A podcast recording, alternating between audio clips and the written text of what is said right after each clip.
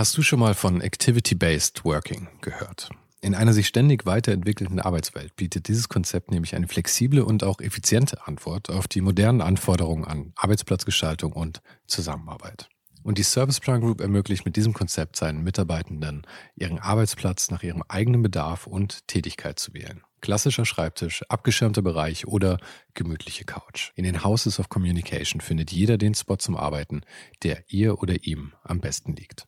Von Fokusboxen über Phoneboxen bis hin zu Meetingräumen findet so jedes Team die passende Umgebung, um produktiv und kreativ zu arbeiten. Dieses Konzept, das sicherlich wegweisend ist, wurde bereits erfolgreich in den Houses of Communication in München, Hamburg und Berlin eingeführt und wird auch schon an weiteren Standorten umgesetzt. Und wer würde nicht gerne auf so eine flexible Art arbeiten? Also schau mal auf der Karriereseite von Serviceplan vorbei. Den Link dazu findest du direkt hier in den Show Notes dieser Folge. Und vielleicht kannst auch du dann bald schon in den Genuss von Activity-Based Working kommen.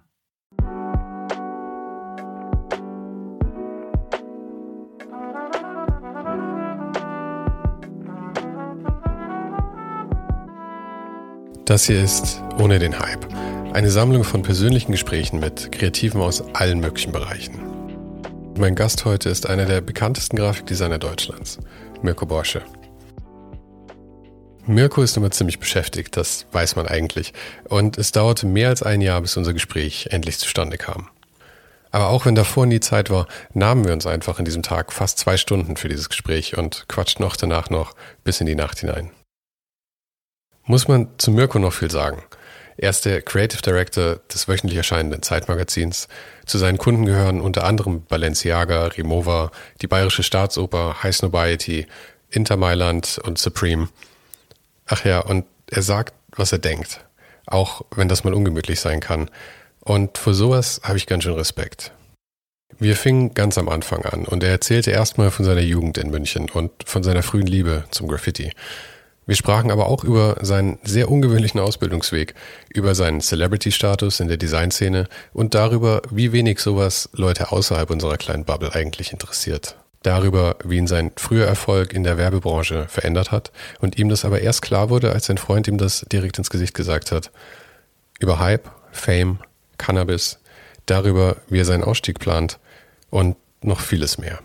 Und noch was anderes. Am Sonntag kommt die vierte Ausgabe meines Newsletters raus.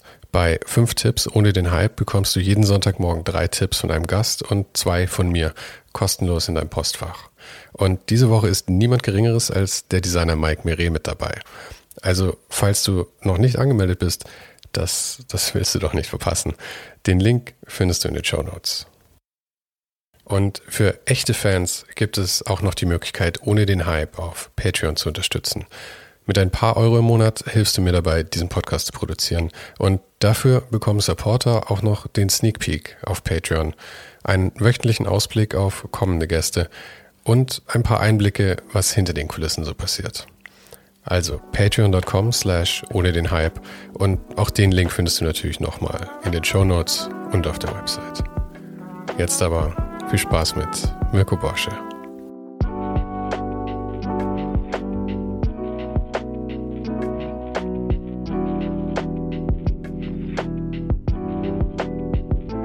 Eine ganze Weile gedauert, gell? Ich glaube, wir haben jetzt ein Jahr gebraucht. Ich Länger, glaube ich. Nee. Ich glaube, du hast sogar vor Corona nachgefragt. Mm, nee, nee, das kann nee? nicht sein, weil ich habe mit dem ganzen Ding erst angefangen, da war Corona schon Vollgas unterwegs. Ich glaube, ich habe Weihnachten, weil ich glaube, du und Eike, ihr habt mir lustigerweise am selben Tag einfach nur geschrieben, okay oder sowas, ja. auf meine Anfrage hin. Und ich glaube, das war Weihnachten, nicht jetzt das Jahr, sondern das Jahr davor. Ich glaube. Aber Hartnäckigkeit zahlt sich aus und jetzt sitzen wir hier. Das ist die einzige, also so, nur so kommst du weiter ja, ja. im Leben. Aber ist dein, dein Terminplan so, so, so tight oder wie mhm. ist das bei dir so? Aber ja, ist schon so, dass du, ähm, also jetzt ist durch Corona nicht besser geworden. Ja? Also es war, vorher bin ich halt noch wahnsinnig viel rumgeflogen, was es noch schwieriger und fast mhm. unmöglich gemacht hat, irgendwelche Termine zu bekommen. Aber so ist es auch. Wir haben halt wahnsinnig viel Zoom-Meetings äh, irgendwie, ich selber bin auch noch ähm, selber im kreativen Prozess beschäftigt. verlangsamt das Ganze auch noch, aber dann währenddessen gibt es halt auch dann viel Organisatorisches und, und äh, was früher die Reiserei praktisch an Zeit weggenommen hat, ist jetzt organisatorisches wie, wer ist denn der Hygienebeauftragte? Ach, scheiße. Äh, haben wir wieder eine Maskenpflicht, haben wir keine, müssen wir die Leute auseinandersetzen. Ähm, fühlt sich, fühlen sich alle gut im Büro. Ähm, ja, das Problem auch, dass wir viele Leute aus dem Ausland oder aus anderen Städten haben. Aber das geht ja jetzt schon seit zwei Jahren. Ne? Mhm. Und Aber ich hätte trotzdem gedacht, dass dir das, äh, allein, dass das jetzt umgelegt wird auf so viel Zoom-Meetings und so, dass dir das eher Zeit erkauft, oder? Ich meine, Also, ansonsten die Zeit im Flieger, Freiheit. die ist ja echt immer ziemlich tot. Da kann man nicht viel machen. Ja, wobei ich dann immer einen Laptop dabei habe und dann layouten kann Ja. oder, oder das anders nutzen. Und dann vielleicht auch mal schlafen und dann mich irgendwie so vorbereiten. Kannst du im Flieger schlafen? Voll gut. Kann ich überhaupt nicht. Kann ich im Sitzen schlafen? Geht nicht. Nee? Ich weiß nicht warum. Bei mir ist es, also bei mir ist es so, dass sobald der Flieger auf die Rollbahn geht und losrollt, schlafe ich ein. Das ist gut. Vor allem kann man sich dann die Business-Class-Tickets sparen, weil in Economy kannst du dann genauso gut schlafen. Genau. Ja, das ist natürlich praktisch. Ja gut, ich bin auch relativ klein, weil ich meine, ich glaube, ab 1 ab 1,80 wird es kompliziert. Ja, das denke ich mir auch mal. Ich bin 1,76, ich bin für einen Flieger gemacht, denke Ja. ich. Ja. Alles darüber. Ich bin 1,78, das geht gerade noch. ja. Aber alles drüber ist tot. ja, da hätte ich auch keinen großen Bock drauf. Ja. Ähm, ich habe von dir noch gesehen den Vortrag fürs Walker Art Center von vor zwei Jahren oder so. Mhm, kann sein, ja. Und da hast du am Anfang so ein Video, ich weiß nicht, wo du es her hattest, aber so ein Zusammenschnitt, wo äh, aus allen möglichen äh, Filmen und Serien die Leute sagen, ich bin Grafikdesigner, Ja. I'm a Graphic Designer. Und das, ähm, ich fand es eigentlich ganz geil, weil es so die, diese Banalität dieses Berufs für die Außenstehenden eigentlich so klar macht, ja. Und in dieser Bubble, in der ich ja nun mal mich exklusiv bewege quasi, ähm, haben Leute dann so Heldenstatus. Ich meine, da gehörst du natürlich dazu. Aber ich fand schön, dass du selber quasi da gezeigt hast, dass die Leute von außen scheißen halt komplett drauf. Das interessiert niemanden wahrscheinlich außen rum. Nee, also es ist tatsächlich so. Also auch, ich äh, mache jetzt seit einigen Jahren auch so eine Kolumne bei der Zeit, beim Zeitmagazin. Ich bin Kreativdirektor von der Zeit seit zwölf Jahren, fast 13 Jahre. Habe da wirklich mit allen Produkten zu tun, habe da, glaube ich, jeden Stein angefasst, den man anfassen kann. Ich schreibe erst seit ein paar Jahren eine Kolumne, die heißt Unter Strom. Und wenn ich mit Außenstehenden spreche und die hören meinen Namen, sagen sie, ah, sag mir was, sag mir was. Sind Sie nicht Journalist? Schreiben Sie nicht, äh, so, nein. Aber ich meine, bist du ja. Nein, also Du bist jetzt Kolumnist. Kolumnist ja von 1500 Zeichen ähm, für einen äh, Elektroartikel. Also das möchte ich mir nicht anmaßen. Ist, äh, ist eine Ehre, das machen zu dürfen. Äh, ist mir ja leider auch so ein bisschen aufoktroyiert worden, weil die gesagt haben, naja, äh, Grafiker kennen sich wahrscheinlich nicht mit Technik aus, äh, dann mach du das mal, du kannst nämlich nur beurteilen, ob es gut aussieht oder nicht und ob es funktioniert oder nicht. Weil halt bei uns auch alle annehmen, dass wir nur mit Apple-Produkten zu tun haben, was ja am Ende auch stimmt, ne? Ja, ja, ich Äh, weiß. und warum machen wir es? Weil die halt einfach zu verstehen sind. Also wir wollen ja auch nicht lange Bedienungsanleitungen durchlesen. Also war ich für die so der Prototyp von einem äh, Konsumenten. So einfach ganz kurze Lunte an der Bedienungsanleitung und wenn es nicht funktioniert, durchdrehen. Und dann höchstens noch sagen, sieht gut aus oder nicht. Okay, und siehst du dich auch selber so? Ja, ich bin halt überhaupt nicht technisch interessiert. Ja, ich auch nicht mehr. Ich war es früher, aber irgendwann ist es völlig flöten gegangen. Ich will nur, dass das Zeug funktioniert. Das Genau. Alles. Und die Kolumne hat, glaube ich, bei mir so den letzten Gar dafür ausgemacht. Mhm. und es ist schon auch irre, dass, äh, wie gesagt, ich glaube, ich mache das drei Jahre, dass fast alle Neuerungen nur im Bluetooth-Kopfhörerbereich, Bluetooth-Boxenbereich und äh, das war so ziemlich. Ne? Und dann kommt mal irgendwann mal ein neuer Saugroboter raus. Aber es ist wirklich schwer, ein neues Produkt zu finden, was wirklich ein neues Produkt ist. Aber es gibt halt auch irgendwie, ich meine, es wird immer Sachen geben, wo man sich denkt, wow, da habe ich nie dran gedacht und die meisten davon denken man sich, habe ich aber auch nie gebraucht. Aber ähm, es, gibt halt einfach für jeden Scheiß schon was. Aber ich muss sagen, mit den Bluetooth-Kopfhörern, die, diese AirPods von Apple, als die ersten rauskamen, ich habe es mir, glaube ich, am ersten Tag gekauft und das war das Ja. beste Apple-Produkt, das ich jemals gekauft habe. Das hat mein, mein Leben revolutioniert, dass ich nicht mehr hängen bleibe mit Kabeln irgendwo. Das stimmt. Und dann hat so nach einem Jahr oder so äh, äh, hast du dann irgendwann mal dieses Case aufgemacht, sie auf den Kopf gesetzt, die waren voll aufgeladen, bis fünf Minuten gegangen und dann so und dann waren sie aus. Nee, meine haben erstaunlich gut gehalten, muss Echt? ich sagen. Und dann habe ich auch irgendwann festgestellt, man kann zu denen, zu denen gehen und kann, äh, du musst sagen, du hast die verloren, dann kannst du nur die Dinger nachkaufen und kannst das Case behalten. Ähm, das hat mir der, der freundliche Apple-Mitarbeiter dann irgendwann geschickt. Ah, okay. Und dann wird es nicht ganz so teuer.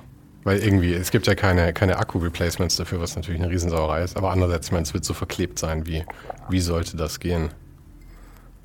Du, ähm, ich bin, wie gesagt, äh, wenn wir über Apple jetzt anfangen müssen zu diskutieren. Nee, nee, nee. Aber du bist jetzt ähm, Technikprofi, weißt du? Ich bin Technikprofi. Also, wenn du irgendeinen Scheiß hast mit deinem Laptop, was du, wo du 4000 Euro hingelegt hast und dann zur Genius Bar gehst und das reparieren lassen, dann sagen sie, lassen Sie es doch mal zweieinhalb Wochen hier kannst du einfach noch durchdrehen. Aber ich muss sagen, ich hatte jetzt neulich erst, dass mal an meinem Computer wurde alles ausgetauscht. Ja. Und ich habe festgestellt, wenn man da hingeht und wirklich super nett mit denen ist und sie auch als wie Menschen behandelt, was ich eigentlich immer mit allen Leuten versuche. Aber das machen, glaube ich, so erstaunlich wenig Leute, dass jeder in einem Servicejob dir so dankbar ist dafür, dass du die Königsbehandlung kriegst. Ich hatte innerhalb von drei Tagen quasi einen komplett neuen Computer, wo ich außerhalb der Garantiezeit war, für Umme. Also ja, selbst drei Tage. Ich meine, was mache ich drei Tage ohne. Du kaufst dir auf Kreditkarte einen neuen und bringst ich ihn weiß, wieder zurück. Das finde ich ein Wahnsinn. das ist auch wirklich ein Wahnsinn. Das ist tatsächlich, was er mir auch geraten hat. Ne? ja. Und, ja, dass sie dir das äh, raten, ist wirklich auch der Hammer. Ja. Aber wir, äh, eigentlich müssen wir jetzt nicht die ganze Zeit über, über Apple reden. Ähm, mich interessiert ja immer so ein bisschen, wo die Leute herkommen und wie sie irgendwie an dem Punkt gekommen sind, wo sie so sind. Du hast die Zeit schon angesprochen mhm. und ich glaube, das hat ja 2007 angefangen. Bei mir ja. Zeitgleich mit der Gründung des Büros, oder? Das war auch 2007. Ja, wobei die, also die Gründung des Büros ist ja, also nachträglich gesehen habe ich dann irgendwann gesagt, wann hätte man ein Büro gegründet? Das wäre 2007. Ich habe nie ein Büro gegründet. Mhm. Äh, ich habe damals einfach nur äh, meinen alten Arbeitsplatz gekündigt, weil ich nach so vielen Jahren Festanstellung und am Ende auch so nach ähm, so dem Gefühl, ich muss echt mal was anderes machen und, und dann hatte ich noch so ein anderes Angebot. Ich hatte damals mit Christian Kämmerling, hatten wir so das Angebot, Red Bull kreativ weltweit zu machen und so Kreativhead zu sein und haben auch schon angefangen, hier so Büros zu mieten und mhm. Leute anzustellen. Das ist dann aber nichts geworden. Weil, äh, weil ihr nicht wolltet oder aus anderen Ach, dann war, äh, war die Idee von Mateschitz, das halt alles in Fuschel zu machen und äh, wir waren dann so ein bisschen arrogant und haben gesagt, ja, Fuschel machen wir nicht, mhm. das machen wir nur in München. Wir haben schon die besten Leute und wir sind ja eh die, was Besseres kriegst du nicht, da ist mir dann wurscht, dann mach ich trotzdem Fuschel ohne euch. Ging dann auch. Also, also hat er ja auch gemacht. Ja, ihr habt gepokert oder wie? Und verloren in dem ja, Fall. Wir also ich meine, haushoch verloren. Also Aha. er hat ja nicht mal mit der, mit der Wimper gezuckt. Wir wussten auch, dass er uns aus dem Vertrag rauskaufen muss, aber das war für den auch egal. Mhm. Aber das ist ja ähm, lustig. Das war ja ein total äh, einschneidender Moment dann eigentlich, weil ich meine, die Stelle ja. wäre ja zu dem Zeitpunkt wahrscheinlich so unglaublich verlockend, weil ich meine, all der Erfolg, den du jetzt hast mit, mit Supreme und frag mich nicht alles, ja, und Balenciaga und Rimowa und all die, die Sachen, die halt alle so super klingen, das konntest du ja damals nicht mal erahnen, dass das dann passieren wird. Nee, es war damals, wäre das natürlich, der, das wäre der absolute Booster gewesen, weil der, der, der man sich jetzt eben schon zu der Zeit auch, äh, das war ja vor Netflix vor allem über äh, Internetfernsehen nachgedacht hat, wollte Podcast machen, Internetradio, hat ja später dann auch dieses Servus TV gemacht. Äh, äh, wir hatten andere Pläne mit, der hatte, hatte ja zwei, drei, vier Formel 1, nee, zwei Formel 1, zwei Formel 2 äh, Rennställe. Man hätte einfach alles machen müssen, ja, von diesen verrückten Flugzeugen, die rumfliegen und so. Mhm. Das war einfach ein Wahnsinn. Wir haben ja schon über 3000 Quadratmeter angemietet im Glockenbach die Leute waren ja auch schon da. 3000 Quadratmeter im ja. Wachenbach. Und das war ja noch der Anfang. Das war ja einfach das wird der Start. Ich wusste gar nicht, dass es so, so viel zusammenhängende Fläche im Glockenbach Ging. gibt. Damals, aber das ist auch 2007 gewesen. Aha. Das war gegenüber vom Hey Luigi. Ah, okay. Ja, wäre auch eine schöne Gegend gewesen. Ja, wie, und weil, wie du sagst, ja, es war natürlich, Gehalt war super, extrem verlockend und äh, hatten auch erste Ideen und auch schon erste Kombinationen. Und klar dachten wir, das, der macht das. Es war schon schwer genug, diese ganzen Leute aus Berlin, aus London, aus Paris nach München zu begeistern. Aber wir dachten damals eben, wenn das so ein Medienunternehmen wird und alles, dann brauchst du ja zumindest die Verbindung, was du hier in München hast, du ja zumindest ein gewisses Netzwerk, mhm. so Fernsehen, Film, Funk. Aber nee, also hat er nicht gebraucht. Ja, und dann äh, war ich halt so ein bisschen arbeitslos. Und äh, dann hat mich Giovanni damals angerufen und hatte mich gefragt, ob ich nicht nach Hamburg ziehen möchte. Und, und zur Zeit. Das, äh, du hattest davor ja schon Neon gemacht und SZ-Magazin auch schon, oder?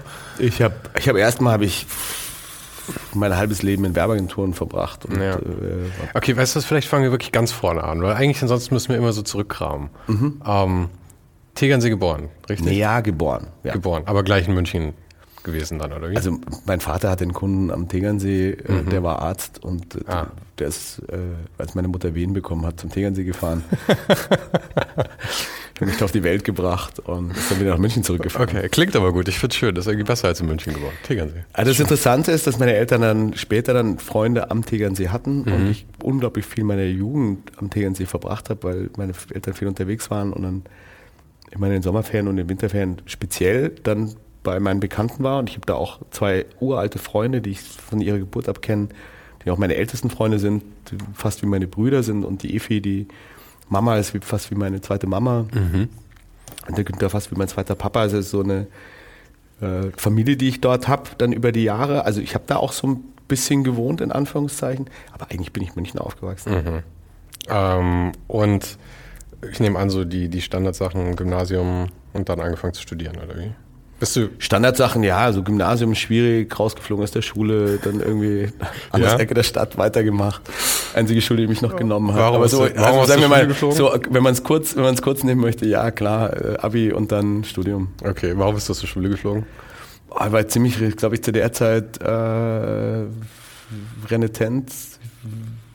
Meine Eltern haben sich scheiden lassen. Bin, meine Mutter musste nach Haar ziehen das war ja so eine Trabantenstadt mitten äh, auf dem Land. Aber In dann halt habe ich auch gewohnt, als ich, äh, ja, also mit sechs oder so, fünf, sechs sowas. Ah, dann kannst du dich gut zurückerinnern. Und ähm, ja, ich bin halt damals da mit der ganzen Jugend abgehangen und die waren halt zwischen Hartz IV und äh, massiver Unterschicht. Mhm. Und äh, gab es halt all mögliche Kriminalität und das hat sich halt bis in die Schule reingezogen. Und irgendwie war mir das dann am Ende äh, Schule herzlich wurscht. Und das habe ich die Schule auch spüren lassen. Und ähm, die Schule hat mich dann spüren lassen, dass ich aber dem System auch ziemlich egal bin. Ja, man zieht da den Kürzeren Ja, also man denkt man ja immer, man könnte irgendwas ausrichten, aber nee. verliert man. Und war aber auch mein, mein Glück, weil ich dann aus dieser Schule und eigentlich auch so ein bisschen aus so, so einem äh, unguten Umfeld raus musste ähm, in, eben ans andere Ende der Stadt, nach Pullach. Wie äh, alt warst du da? Da war ich dann so 16. Okay, klassisch, klassische Seite. Dafür, ja, war kommt noch die Pubertät dazu ja, und alles. Ja. Da ist sie 16 und muss praktisch schon um fünf aufstehen, um dann nach Pullach zu kommen mit S-Bahn und einem Pipapo. Und es ist eine Ganztagsschule. Auf welcher warst du da? Äh, äh, katholisches Familienwerk. Pater Robert Meyer. Ja, ja da, da, hatte ich auch einen Freund, der auf der Schule war. Die, also ich, ja, kenne ich. Und da waren entweder nur so unglaubliche Rich Kids oder ja, halt solche das, Loser wie ich. Das, das, war auch da der Fall bei meinem, bei meinem, bei meinem Kumpel. Der ist dann Loser oder Rich Kid?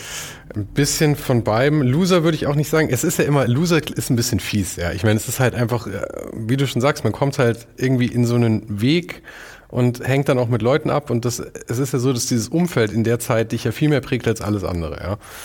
Ähm, Eltern denken ja immer, sie hätten irgendwie Kontrolle über ihre Kinder, aber es ist ja absoluter Schwachsinn. Sobald du irgendwie mit Freunden rumhängst, ja, ja, formt klar. dich das ja viel mehr. Und da kann man halt dann Glück oder Pech haben. Ja? Und manche Leute kommen dann halt irgendwie auf so einen Scheißweg. Besagter Freund ist dann auch letzten Endes, das letzte, was ich ihn gesehen habe, war mit Mitte 20 irgendwann, als er mit einer Psychose dann wiederum in Haar in der, äh, in der, in der Anstalt war, ähm, weil die Drogen ihn dann halt einfach irgendwann verballert haben. Also bei uns, bei mir natürlich dasselbe Problem, weil mein ganzes Umfeld ähm, aus Grund der Langeweile ähm, hat auch irgendwann wahrscheinlich mit dem Kiffen angefangen und das waren die 80er irgendwann beim Heroin hängen geblieben. Hm.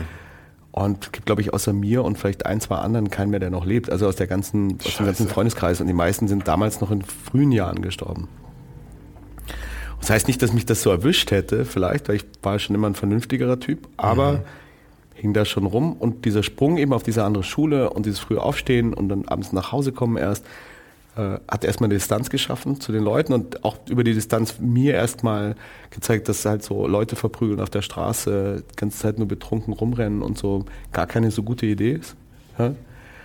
Aber was anderes ist dazu gekommen, ich musste durch die Stadt fahren und habe gesehen, dass die ganze Stadt bunt besprüht war. Ja? So, mhm. äh, und das hat mich total interessiert. Das war mir in Haar nicht so klar. Ähm, und ich musste aber die komplette S-Bahn-Strecke durch, eben bis äh, äh, Pullach. Das ist dann ein Stück, also Hackerbrücke, fährst da hinten rum und bist dann an 1000 Pieces vorbeigefahren. Und das hat mich total interessiert.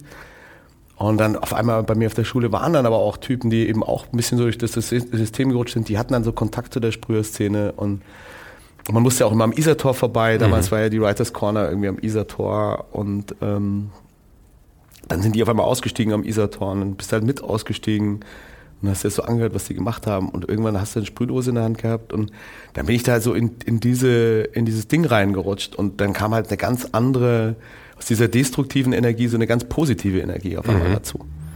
Und klar, auch destruktiv, wenn man jetzt wahrscheinlich äh, äh, den damaligen, wie ist es ja nicht MVG, sondern MVV und äh, andere Leute gefragt hätte, wäre es wahrscheinlich eher destruktiv. Aber für uns war es schon so eine äh, unglaublich positive Energie. Und ja, vor allem für dich dann eben mit dem Kontrast davor, nehme ich an, oder? Weil ich meine, ja, absolut. Also da war ja eine, also man hing halt zusammen ab, man hat sich, man hat die ganze Zeit gezeichnet. Äh, also das war ja ein 24-7-Job, ja, allein schon mit der Schule und Abi machen und dann Ganztagsschule, jede Minute, die irgendwie frei war, Skizzen machen, äh, irgendwo an der Wand fahren, Wand bemalen, vielleicht einen Zug bemalen, was ist so, egal wie. Mhm. Du warst ja immer nur, das war ja nur unterwegs sein. Und wenn du es dann bemalt hast, dann fotografieren, dokumentieren, äh, mit anderen Leuten treffen, denen ihre Dokumentationen anschauen und so. Ist ja alles vor Internet, vor Social Media und mhm. so. Das, und wir waren ja weltweit vernetzt. Also da diese Münchner Szene war in Europa zusammen mit der englischen, äh, also der Londoner und der Pariser Szene so mit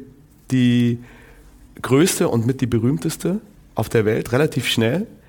Lag halt dran, dass in München auch äh, im Nachkriegsmünchen unglaublich viel Brache da war.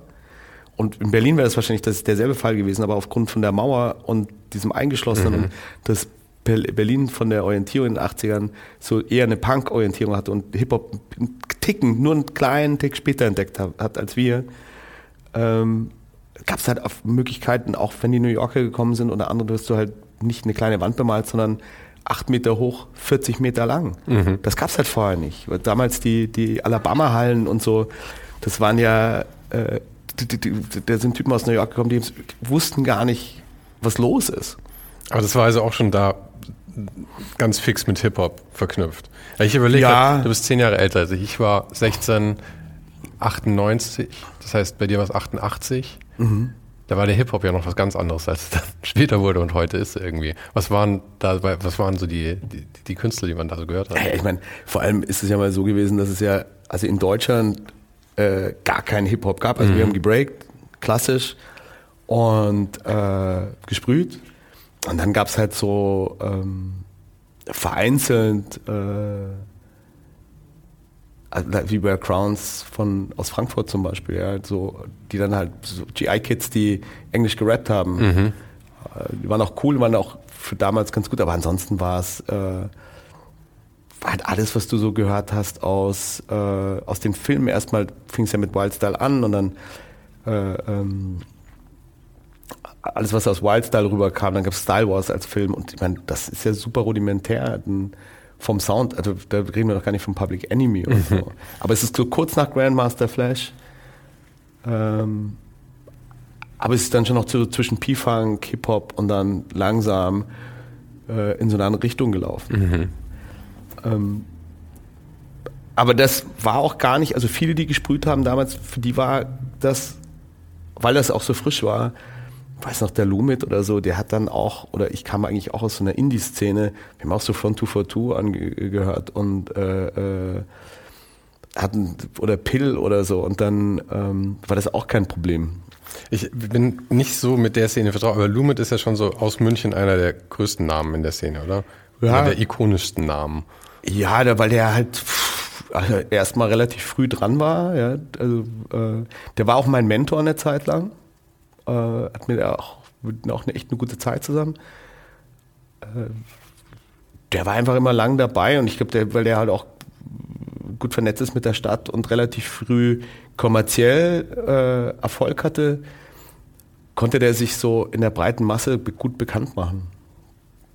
Gab es andere, die äh, äh, ich will jetzt nicht sagen talentierter waren, aber halt irgendwie anders waren, aber die dann ähnlich wie ich damals halt andere Interessen hatten, also nicht im kommerziellen Bereich, sondern in anderen Bereichen mhm. des Sprühens und die aber dann vielleicht viele, viel zu früh äh, vom System ausgebremst wurden, mhm. ne? weil sie einfach zu blöd waren, irgendwo erwischt wurden oder so. Ja, und was. für so Erfolg ist ja Talent und, und die tatsächliche Arbeit, die man macht, ist ja immer nur ein Aspekt. Ja, aber ja. der andere ist ja dann auch, wie man sie an den Mann bringt. Genau. Und das sorgt auch für wie, Erfolg. wie du als Verkäufer bist. Und klar, solange du halt nur im Untergrund arbeitest, mhm. willst du ja gar nicht, dass jemand mitbekommt, wer du bist. Ja. Und wenn du dann in einem Alter von 17, 18, 19 äh, damals verdonnert wurdest, dann zu Jugendknast und ein, zwei Millionen Mark äh, Sachschaden, hast halt einen Offenbarungseid leisten müssen, äh, als 18-Jähriger oder als 19-Jähriger. Und das, wann solltest, sollst du in deinem Leben das jemals zurückbekommen? Gab es das in, in so, so einem Umfang? Ja, ich mein, aber durch die Dokumentation dann, oder ich meine, können die dich für mehr belangen als das, wofür sie dich ak akut erwischen? Also genauso wie äh, Hip-Hop am Anfang war und Sprühen am Anfang und alles andere am Anfang, war zwar auch die Polizei am Anfang und hat auch noch nicht alles kapiert, wie was zusammenhängt, aber ähm, auch äh, die Sprüher waren am Anfang und haben sich natürlich nie damit auseinandergesetzt, wie ist denn das eigentlich, wenn ich erwischt werde und wie ist denn hm. eigentlich die rechtliche Lage, äh, wenn ich dann mal bei der Soko sitze und die mich mal ausfragen und was sind denn eigentlich Beweismittel und was sind keine? Und ja, die ersten Jahre sind die Leute halt zu Zügen, haben sich fotografiert vor ja, den Zügen, die Scheiße, sie besprüht ja, haben, okay. haben das, das in ihre Bücher reingetan, haben die Skizze daneben geklebt, haben ihre Dosen neben den Zug geschmissen haben sie sich halt nicht überlegt, dass es halt sowas gibt wie Fingerabdrücke. Ja. Und, es ist ja auch äh, eine seltsame Art der Kriminalität, muss man sagen, ja. Ja, klar, da denkst du natürlich, haben Ghetto Blaster aufgestellt daneben mhm. und haben da Musik gehört und so. Und so fing das ja eben an. Da wurde ja erstmal die erste Riege mal komplett erwischt. Mhm. Weil da hat es die Polizei noch einfach gehabt. Ja, und dann sind sie zu denen nach Hause gefahren, dann hatten die ihr Blackbook zu Hause, den haben die aufgeschlagen und wir sind, ah ja, du neben dem Zug, dann neben die Skizze. Äh, hat zum Teil dann auch noch die Dosen wieder mit nach Hause genommen, noch halb voll. Das war ja einfach gar nicht so schwierig, das nachzuweisen. Und natürlich warst du damals als Jugendlicher eingeschüchtert. Das waren 16-, 17-jährige Jungs. Du bist wirklich behandelt worden wie ein Schwerkrimineller. Und dann sitzen die da und sagen, komm, wir wissen das alles, wir wissen das, das, das, das und das. Und dann haben die Leute angefangen, eins äh, zuzugeben nach dem anderen. Und früher, also mittlerweile sind ja so Züge ausgestattet mit äh, Graffiti-sicherer Farbe und die haben mittlerweile auch nicht mehr so eine starke Chemie, mit der sie zugehen. Mittlerweile sind auch die Sprühdosen, weil die halt alle umweltfreundlicher sind.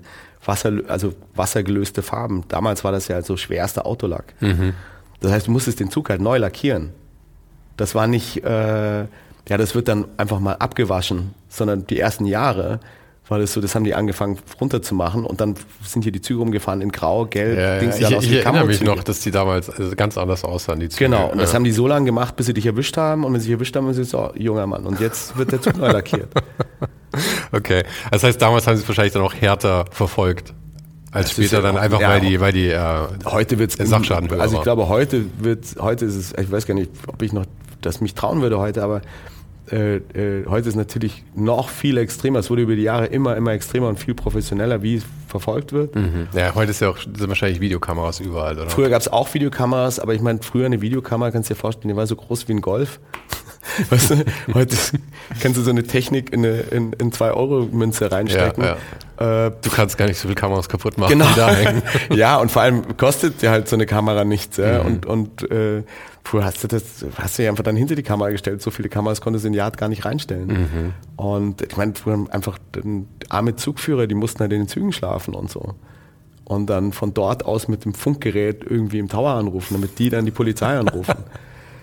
da ist uns teilweise nachts passiert, dass du in einem Zug reingekommen bist und dann ist auf einmal der Schaffner um die Ecke gelaufen und ist dir hinterhergelaufen mhm. mit, mit der Schaufel in der Hand. Und heute ist das natürlich alles äh, den Vollprofis. Ich meine, Infrarotbewach. Fing an damals in der äh, zur Wende, als äh, also vorher war es ja ganz normale Streifenpolizisten und so, die das gemacht haben. Dann gab es eine Sonderkommission, äh, waren so zwei, drei etwas jüngere und ein etwas älterer, die uns dann so hinterher waren oder der Szene Das heißt, du kanntest die ja auch persönlich, weil Jeder, so viel Kontakt war. Wir wussten alle Namen, alles, Aha. die kannten unseres, die hatten bei uns Spitznamen. Äh, dann wusste, ah, der Schlutti kommt wieder vorbei. Äh, sondern der Herr Schluttenhofer und den und den, so, sie haben von dir Fotos gehabt, die mich immer wieder mitgenommen, die haben dein Telefon abgehört. okay, es klingt wirklich alles sehr. Äh, also war wirklich sehr damals, damals halt so und dann später mussten die das alles gar nicht mehr machen. Klar, heute ist das alles digital nachvollziehbar. Mhm. Das äh, äh, geht ratzfatz. Damals ging es wirklich wie, die mussten halt einen, so eine arme Sau, die irgendwo einen Tag hingemacht hat, genauso verfolgen wie einen Schwerverbrecher. Aber du bist aus der ganzen Zeit rausgekommen ohne Haftstrafen oder so ein Spaß? Ja, ich war, äh, ja, also, ja, also ja. mit einem blauen Auge. Mhm. Ja, also ganz ohne ist es nicht geblieben, aber also für den Umständen entsprechend ist alles super gelaufen. Okay. Und, Und war das, war das dann so das, was dich in so eine kreative Richtung geschubst hat? War das dein erster Kontakt dann mit so? Ich habe früher schon so gemalt und fand irgendwie Zeichnen gut und so. Mein Vater war äh, Fotograf und meine Mama hat viel gemalt und so. fand ich schon immer gut und äh, wenn mir dann so langweilig war zu Hause und so habe ich auch mal gezeichnet. Aber das war das erste Mal, dass ich damit auch wirklich was anfangen konnte. Und 16 ist ja auch die Zeit, wo man das erste Mal irgendwie so Sachen so ernsthafter macht, glaube ich dann auch. Oder, oder so, so, du definierst so. dich halt auch anders. Also es war natürlich auch, wir hatten damals, keiner hatte lange Haare, wir hatten dann alle lange Haare, äh, sondern äh, äh, schwarze Levi's Jeansjacken, schwarzer Kapuzenpulli, schwarze Jeans, schwarze Turnschuhe, äh, lange Haare, saßen irgendwie im Isartor. Das sind die 80er, äh, Anfang der 90er, alles war bunt, Popper sind rumgelaufen und so. Die waren halt wie Außerirdische. und äh, klar, auf einmal fängst du, merkst du so, dass du eine kleine Szene, auf einmal so eine Stadt auch beherrscht. Im englischen Garten, wenn du rumgesessen bist, gab halt da auch eine Writers Bench irgendwo am Turm. Du bist da gesessen, war halt hinten eine dunkle Ecke, da hast dann gekifft, Leute miteinander sich getroffen und so. Und das hat schon extrem zusammengeschweißt. Und ja, das war natürlich, wir haben alles darüber definiert. Ja. Wer macht den besten Zug, wer hat den besten Style, wer klaut von wem, muss der auf die Fresse kriegen, äh, wer ist an dem heißesten Spot in München gewesen, wer hat es da geschafft, da aber den Wildstyle hinzumalen und keinen silbernen Blockbuster. Und ging ja nur drum, weißt du, so Fame, Fame, Fame. Mhm. Und äh, also genauso wie es ja, äh, wie es ja einfach entstanden ist. Und klar hast du dann irgendwann gemerkt, dass du, also was heißt älter, aber dann warst du dann 20, 22, dann gab es dann schon so Kids 14, die haben das Sprühen angefangen, die haben dich dann angehimmelt irgendwie, mhm. wenn du irgendwo gemalt hast, hast du schon gemerkt, so, oh, geil, also so, da steckt schon was dahinter, hinter dem, was du machst. Das hat auch einen gewissen Input. Und was mir immer Spaß gemacht hat, ist, dass du ähm, in Kombination mit anderen Leuten, also musstest, musst dich ja immer arrangieren mit anderen Leuten. Schaffst es ja nicht irgendwie, kannst ein kleines Bild irgendwo hinmalen, aber sobald du mit anderen Leuten auch höher oder weiter malst, müssen Leitern aufgebaut werden. Du musst irgendwie äh, äh, ein Gerüst hinstellen und so. Und dann musst du dich absprechen, wie verbinden wir das alles, wer malt wo. Äh, jeder hat natürlich einen eigenen Style, jeder hat eigene Farbkonzepte, Farbvorstellungen. Aber was könnte so das bindende Glied sein zwischen allem? Wie können wir das alles zusammenbekommen, damit am Ende die Wand nicht aussieht wie äh, äh, äh, so ein wildes Mosaik. So ein wildes nur. Mosaik, genau, sondern dass es halt ein Gesamtbild gibt und dass es irgendwie harmonisch ist. Am Anfang, die ersten Jahre, als wir das gemacht haben, sah es grausam aus. Und es wird dann immer besser und du hast immer bessere Ideen. Du hast gemerkt, boah, je mehr wir da uns rein vertiefen, und je größer die Dinger werden, desto massiver ist auch irgendwie das, was wir da schaffen. Aber waren das dann schon legale Sachen? Ja, ja, klar. Weil ich meine, mit, mit Gerüst klar. und sowas kannst du ja nicht machen. Nee, aber es gab natürlich auch so Sachen, es gab natürlich auch äh, äh, hier so Fabrikhallen, die so in der Grauzone waren. Ähm, hier beim HB Biergarten zum Beispiel, weil da ewig die Fabrikhallen äh, äh, leer gestanden, bevor sie dann später da Wohnhäuser reingemacht haben. Das mhm. war ja, äh, äh, die alte Brauerei das hat einfach nicht wirklich jemand interessiert. Oder St. Martinstraße oder gab es ja auch genug, was eben so eine Graufläche war. Okay, also da konnte man dann auch ohne Auftrag tatsächlich dran sprühen und es hat einfach niemanden interessiert. Hat keinen interessiert. Okay. Oder Feuerwerk zum Beispiel, da war es total egal. Da ja. war es den Leuten einfach egal, ob die Hallen bemalt werden oder nicht.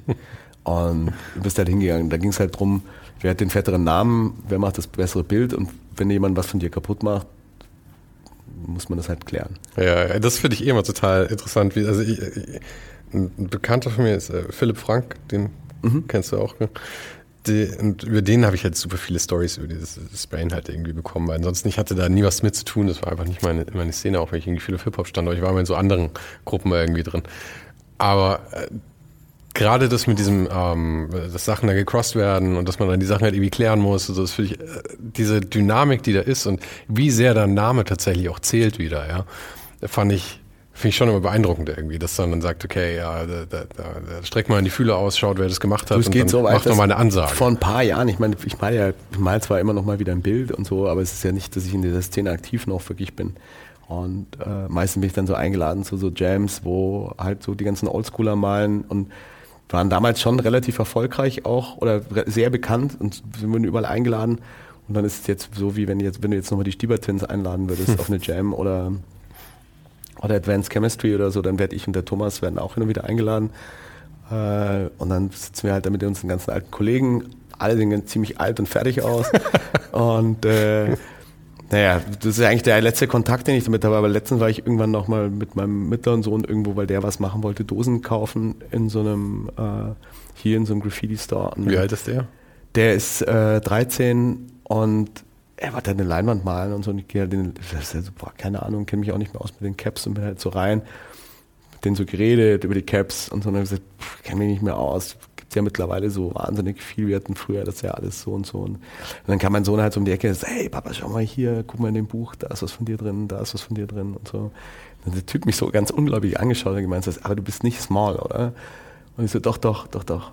Doch, doch, das bin ich schon. Also, das, das, war dein Name damals. Also, krass, super oldschool, alter Legende. Aha. und mein Sohn war so, Respekt. da raus. krass gefreut und so. Super. Und, äh, ja, klar, es hat bei dem, der dachte sich auch so, wow, wie kann das denn so einen Eindruck hinterlassen? Aber ja, ist natürlich, ja, ist halt so ein, so ein, so ein die haben das für sich halt gespeichert. Mhm. Klar, mit, jetzt mit den Haaren heute bin ich nicht mehr der Lockige von damals, so, aber äh, der Tag zählt halt noch was. Ja, ja. Und das ist echt interessant. Ich meine, das ist wirklich lang her und das ist jetzt nicht, dass, äh, äh, äh dass so viel Dokumentation über die Zeit gibt, weil das war alles noch analog. Jeder hat fotografiert, ist in irgendwelchen Blackbox verschwunden. Es gab zwar viele Fansins, aber die waren so zusammenkopiert mhm. in den. Städten und so. Aber nicht wie heute, dass halt jeder irgendwie alles äh, äh, digital hat, multiplizieren kann, über Social Media verteilen und so. Und dafür ist schon irre, dass das dann so funktioniert. Ja, Bild. Und schaffen wir mal den Sprung von da aus. Wie bist du dann, du warst ja in London am Kingston mhm. College, oder? Ja. Und war das direkt nach dem Abi dann die erste Anlaufstelle? War, war also auch bedingt durch meine Aktivitäten. Ähm, weil du schon viel in London warst davor zum Sprayen, oder wie? Und ja, aber auch, weil es dann so ein bisschen unangenehm wurde hier in München. Ähm, und so ein Tapetenwechsel mir auch ganz gut getan hätte. Mhm. äh, äh, weil man hatte dann schon auch öfter mal eine Hausdurchsuchung und so. Dann ähm, hatte ich einen, äh, einen Bekannten und der hat damals äh, also mit für Alice Scout auch Pumuckl gezeichnet, der war ein Illustrator der ihr. Echt? Und Brian Wagner hieß der und äh, der hat dann damals gesagt, du bist talentiert, mach doch was, aber mach das nicht in Deutschland, das macht doch keinen Sinn. Geh doch nach London. Das hat für mich ähm, total Sinn gemacht. Bin danach, mit ihm habe ich so mehr in Schulen vorgestellt, er hatte so Schulenglisch und man sucht ja so klassisch nach so einem Diplom, ne? Als damals gab es nichts anderes, gab es halt ein Diplom. Und dann äh, wurden mir halt in verschiedenen Schulen halt so ein Bachelorabschluss irgendwie äh, offeriert und es war auch noch knapp vor EU. Das heißt, alles muss man selber zahlen. Ich habe es auch echt selber zahlen müssen zu größten Teilen. Deswegen war das schon so eine Geschichte. Das heißt, äh, für einen Bachelor, du musstest ein Foundation-Jahr machen und drei Jahre Bachelor, also vier Jahre London. Mhm. Und dann war ich halt irgendwann in Kingston und Kingston, und das ist aber so ein bisschen Kommunikationsproblem, da haben sie mir einen Master angeboten und auf einmal nur zwei Jahre und keinen Foundation-Kurs und so. Und dann habe ich gesagt, boah, das machst du, weil es ist einfach halb so lang, kostet also, weniger. Du kriegst einen besseren, also in Anführungszeichen besseren Abschluss. Und Master klingt ja eh viel besser Aha. als Bachelor und so. Und ich habe mich weiter damit auseinandergesetzt. Das dann alles gemacht, nach London gezogen und mir ist dann relativ schnell aufgefallen, dass dieser Kurs so schräg ist, weil in meinem Kurs die ganzen Leute waren erstmal viel älter als ich. Mhm. Fast keine Engländer, so aus der ganzen Welt zusammengecastet. Und äh, die konnten das schon richtig gut. Naja, also wie geht denn das? Also wer weiß denn sowas? Punktgröße bei einer Schrift, was ist denn das überhaupt? Ja? Also Millimetern rechnen. Äh, ah, die konnten auf einmal alle äh, am Computer arbeiten und wussten, wie diese Grafikprogramme funktionieren. Wie ist denn das? Bin dann kurz da, bin dann darauf gekommen, du hast gleich digital angefangen. Du warst äh, nee, ich bin, dann noch, ich bin genau in dieser Schnittstelle ja. zwischen. Also bei uns gab es dann halt für 20 Studierende zwei Macs. Okay. Also es war eher nur so, es gab dann so schon Kurse im digitalen Bereich, aber das meiste war schon noch analog mhm. vorbereitet mhm. und also zumindest in London ich hatte mich nur relativ schnell in dieses Digitale rein vertieft, weil ich es irgendwie spannend fand. Und die anderen haben noch so ganz viele Layouts geklebt und so. Äh, ich fand irgendwie diesen digitalen Bereich spannend. Aber es ist ja auch mega gut, es war eine gute Entscheidung. ja, ja, nachträglich gesehen schon. Eben, es wäre so hart gewesen, sich das später anzueignen. Und ich meine, es ist ja auch die Leute, die fünf Jahre älter sind als du, die machen bis heute weniger am Computer wahrscheinlich. Oder ja, also auch selbst halt in meinem Alter Zeit. ist es so, dass viele schon lange ausgestiegen sind, weil so oft der Hersteller des Programms und mhm. deshalb auch die Art des Programms gewechselt haben, dass sie dann irgendwann mal bei InDesign gesagt haben, das mache ich nicht mehr. Und ich meine, InDesign hat sich, glaube ich, voll durchgesetzt vor zwölf Jahren. Der InDesign war ja eh relativ spät. Das kam ja, hat der Quark genau. abgelöst, das kam genau. ja so voll out of left field. Genau, damals. aber ganz viele haben einfach äh, dann nach Quark einfach aufgehört. Mhm. Oder haben jetzt noch einen alten Mac zu Hause und aktualisieren den nicht mehr, weil sie Angst haben, dass sie einen neuen Dongle brauchen. Ja. Aber die waren noch wahnsinnig unterschiedlich, diese zwei Programme. Ja, ja, das meine ich. Aber wenn du da nicht rechtzeitig irgendwie da Interesse dran gefunden mhm. hast, dann war das nichts. Und ja, und dann bin ich dahinter gekommen, eben, oder irgendwann bin ich zu meinem Dekan und gesagt, also ich habe jetzt mit meinen Leuten gesprochen und so, äh, ich glaube, ich habe einen Fehler gemacht am Anfang. Ich glaube, ich hätte ein Diplom, ich hätte einen Bachelor gebraucht, ne, für den Kurs. Und der ist halt aus allen Wolken gefallen und hat gemeint so, wie, du hast keinen Bachelor. Wir haben doch gesprochen miteinander. Ich habe deine Mappe gesehen. Ich so, nee, nee, ich habe überhaupt nichts vorher gemacht. Ich sagte, ja, kannst du keinen Master machen. Und dann haben wir halt diskutiert, dann hat er gesagt, weißt du was, machst du es gut, mach das fertig. Und dann gucken wir mal, ob man nicht über Umwege irgendwie den Bachelor reinschieben kann. Und du machst noch irgendwo ein paar Jahre dazu und machst einen Bachelor. Dann du hast aber, aber weiterhin erst die Masterausbildung gemacht. Dann habe ich die Masterausbildung fertig gemacht. Ähm, und dann bevor ich meinen Schein bekommen habe, musste ich praktisch dann den, den, den, den Bachelor zeigen. Mir ist aber dann auch irgendwie das Geld ausgegangen, ich musste nach Deutschland zurück. Ich habe dann hier in Deutschland irgendwie rumgesucht nach einer Fachhochschule, die mich genommen hat. Und alle Fachhochschulen wollten mich nicht nehmen, weil sie gesagt haben, das ist, also wir haben ein normales Erasmus-Programm, aber dann studierst du schon bei uns und gehst dann ins Ausland. Aber dass jemand mit einem Master zurückkommt, ohne Diplom mhm. und schon fertig studiert hat praktisch, und dann bei uns, wo willst du einsteigen? Ja? Da war halt keiner flexibel. Und in Augsburg gab es damals einen sehr coolen Dekan, mit dem ich geredet habe, gesagt, boah, ist ein echtes Dilemma und eine Vollkatastrophe. Aber weißt du was, ich fange einfach nach dem Vordiplom an. Das ist mir wurscht. Ja, das machen wir einfach so. Mhm. Und der hat mir damals einen Arsch gerettet. Dann habe ich dann im ganzen vier Jahren meinen Bachelor, äh, also mein Diplom gehabt und meinen Master. Innerhalb von vier Jahren, wo du in London angefangen hast, bis Augsburg fertig bis Augsburg fertig, ja. Okay, und normalerweise wäre es... Wären es ja, im Ganzen wären es ja dann äh, äh, vier plus zwei sechs gewesen. Okay. Nicht schlecht. Und das war aber wirklich ein Kommunikationsproblem. Also du hast es nicht darauf, nicht darauf ausgelegt oder irgendwas. Nicht. Nee. nee. das ist auch lustig. Und du ja, ist echt, ich, kann, ich kann mir die Situation einfach nicht vorstellen, wie, wie das ähm, bei dir und beim Dekan untergehen kann, was das für ein Gespräch gewesen sein muss. Das war total wirr, weil er natürlich auch sich riesen Vorwürfe gemacht hat, äh, dass er es nicht gecheckt hat mhm. und auch in den Unterlagen, weil es muss ja irgendwann, er hat gesagt, naja, du musst ja irgendwann dein Diplom geschickt haben, sonst hätten wir ja nicht zugesagt. Mhm. Sag ich, wie? Habe ich aber nie geschickt, das hat ja auch nie angefragt. Und nee, es ist einfach, äh, sind beide Seiten durchgerutscht. Aber wie gesagt, es, es, hat ja irgendwie halbwegs funktioniert. Ja, aber man kann ja wahnsinnig viel in so einer klassischen Ausbildung, glaube ich, deutlich schneller ersetzen mit einfach Interesse und Eigenarbeit.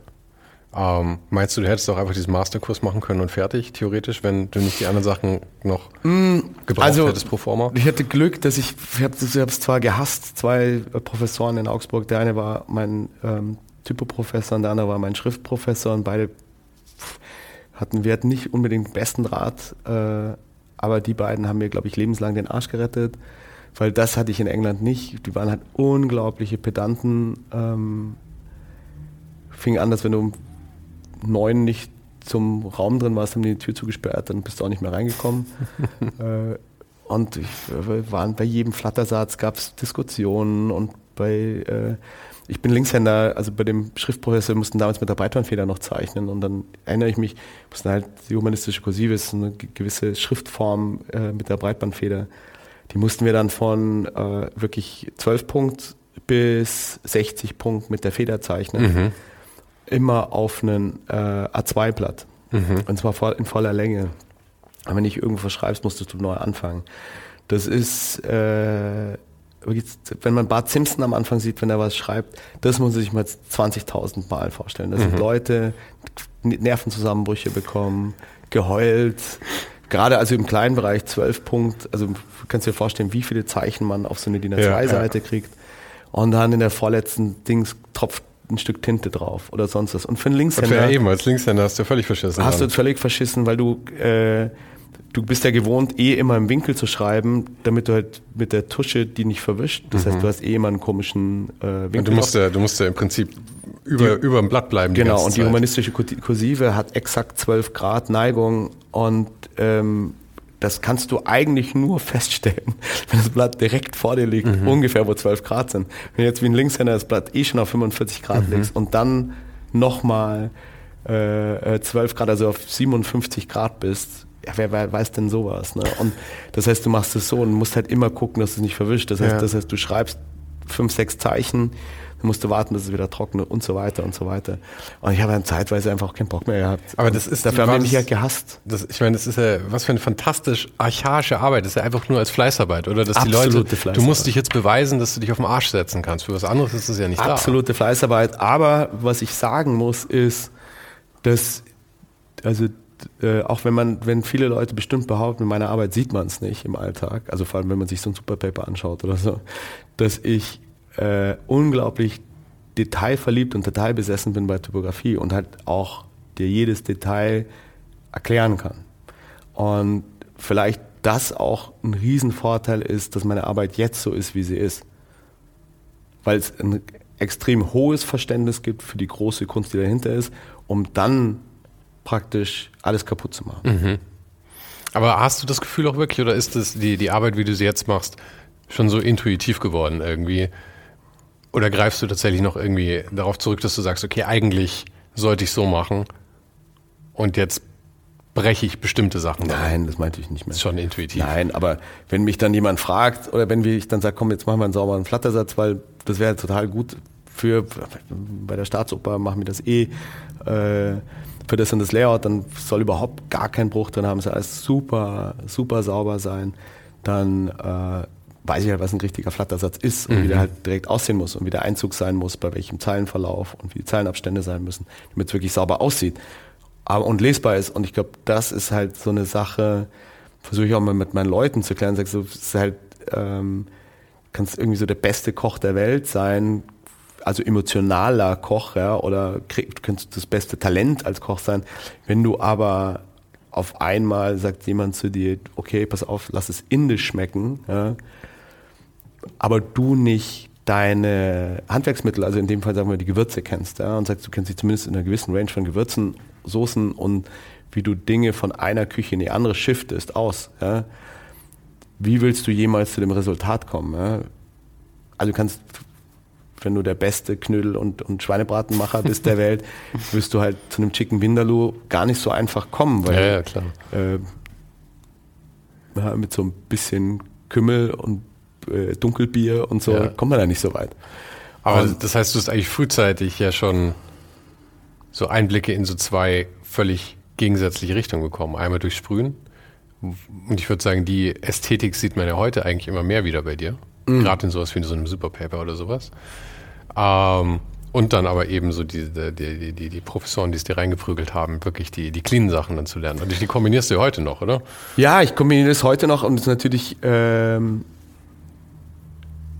glaube ich, auch für, zum Beispiel für sowas wie das Zeitmagazin, weil wenn man das jetzt äh, äh mit, er ist jetzt nicht wirklich ein Konkurrent, aber mit einem ähnlichen Titel, der auf dem Markt ist, das SZ-Magazin.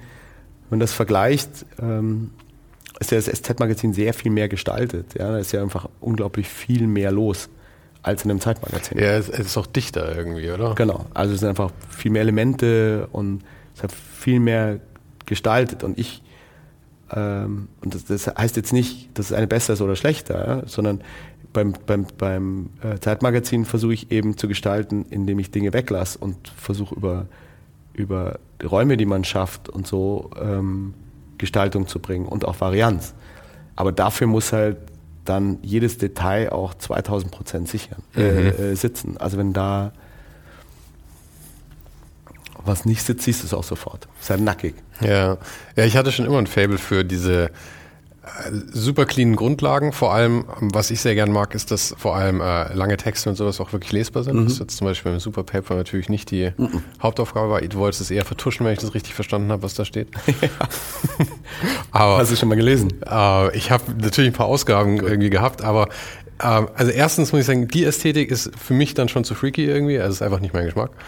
Ähm, auch wenn ich wirklich jedes Mal erstaunt war, Du wirst lachen, ist nicht mal mein Geschmack. Wie man es hinkriegt irgendwie. Also ich finde es technisch nicht so einfach, glaube ich, das zu machen. Nö, oder? ist auch, da habe ich mich teilweise von mir selber überraschen lassen oder auch mit Leuten zusammengearbeitet. Aber und es ist auch tatsächlich nicht, nicht auch gar nicht mein Geschmack, weil äh, zum großen Teil, wie, wie das Super Paper aussah, sondern da ging es wirklich drum, einfach ähm, Grenzen auszuloten und für mich selber auch auszuloten. Und ja, das sehen, war ja auch ein bisschen Spielplatz für dich, oder? Ich meine, du konntest halt, halt ja. wirklich machen, was du wolltest und es ging wirklich letzten Endes nicht darum, ob man es lesen kann, oder? Also ich meine, naja, also begrenzt. wenn Hubi gefragt hätte, dann schon und äh, wir konnten nicht hundertprozentig machen, was wir wollten. Hubi hat sich teilweise auch schon ganz schön aufgeregt, wenn irgendwas war. wir hatten auch ganz schöne Streitigkeiten und, und es ist jetzt klingt einfacher als es ist. Ähm, aber was man halt dem Ganzen am Ende äh, lassen muss, dass das dieses Ding ist zum Sammlerobjekt geworden mhm. unter Grafikern und zwar weltweit. Ja. Äh, Hubertus hat den Münchner Stadtmagazin gemacht, was für lau in irgendwelchen Cafés rumlag.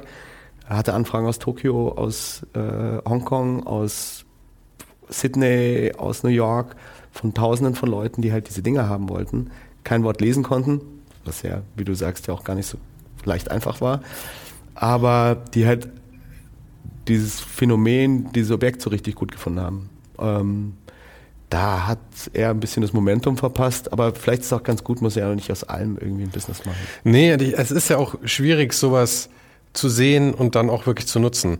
Und jetzt rückblickend könnte man vielleicht sagen, wenn man mit dir zusammenarbeitet, dann sollte man das vielleicht als Option erkennen, die man dann vielleicht auch ausschöpfen kann, weil ich finde, du machst es so viel so, dass du solche harten Brüche reinbringst und die Sachen eben nicht zwangsläufig gut aussehen. Ja? Aber sie funktionieren auf eine Art. Und nicht nur, dass sie ja. irgendwie gut lesbar werden, sondern sie funktionieren auch, dass sie Aufsehen aber, erregen und solche aber Sachen. Aber das ist ja auch die Aufgabe von Design. Die mhm. Aufgabe von Design ist nicht, dass was gut aussieht. Ja, aber das, glaube ich, verstehen wenige Leute, oder? Sagen wir mal so, dass die meisten Leute denken, dass Design damit zu tun hat, dass was gut aussieht. Ja. Und, oder dass es eine Funktion erfüllt, aber dann muss man ja auch verstehen, dass die Funktion manchmal eine andere ist, als man ursprünglich vielleicht denkt. Dass die Funktion von so einem Superpad Also vor allem muss es erstmal eine Emotion bei dir auslösen. Ja. Also gutes Design löst irgendeine Art Emotionen in dir aus. Und ähm, in dem Moment, wenn du schon, sagen wir jetzt kommen wir nochmal auf das Beispiel Schnittstelle, Superpaper, Zeitmagazin, äh, das eine kann man glasklar lesen und Texte werden komplett in Ruhe gelassen, Dings. Das andere äh, geht's kreuz und quer ist ja schon mal klar, welche Priorisierung bei welchem Medium zu welchen Elementen da ist. Mhm. Für dich als Außenstehender auch. Das heißt, ah, vielleicht war ihm das gar nicht so wichtig.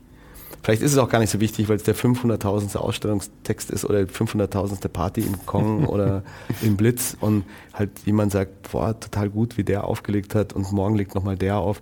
Und in dem anderen geht es halt äh, darum, dass ähm, halb Mitteldeutschland äh, äh, unter Wasser steht, über Wochen Leute kein Geld mehr haben, äh, vor Hartz IV stehen.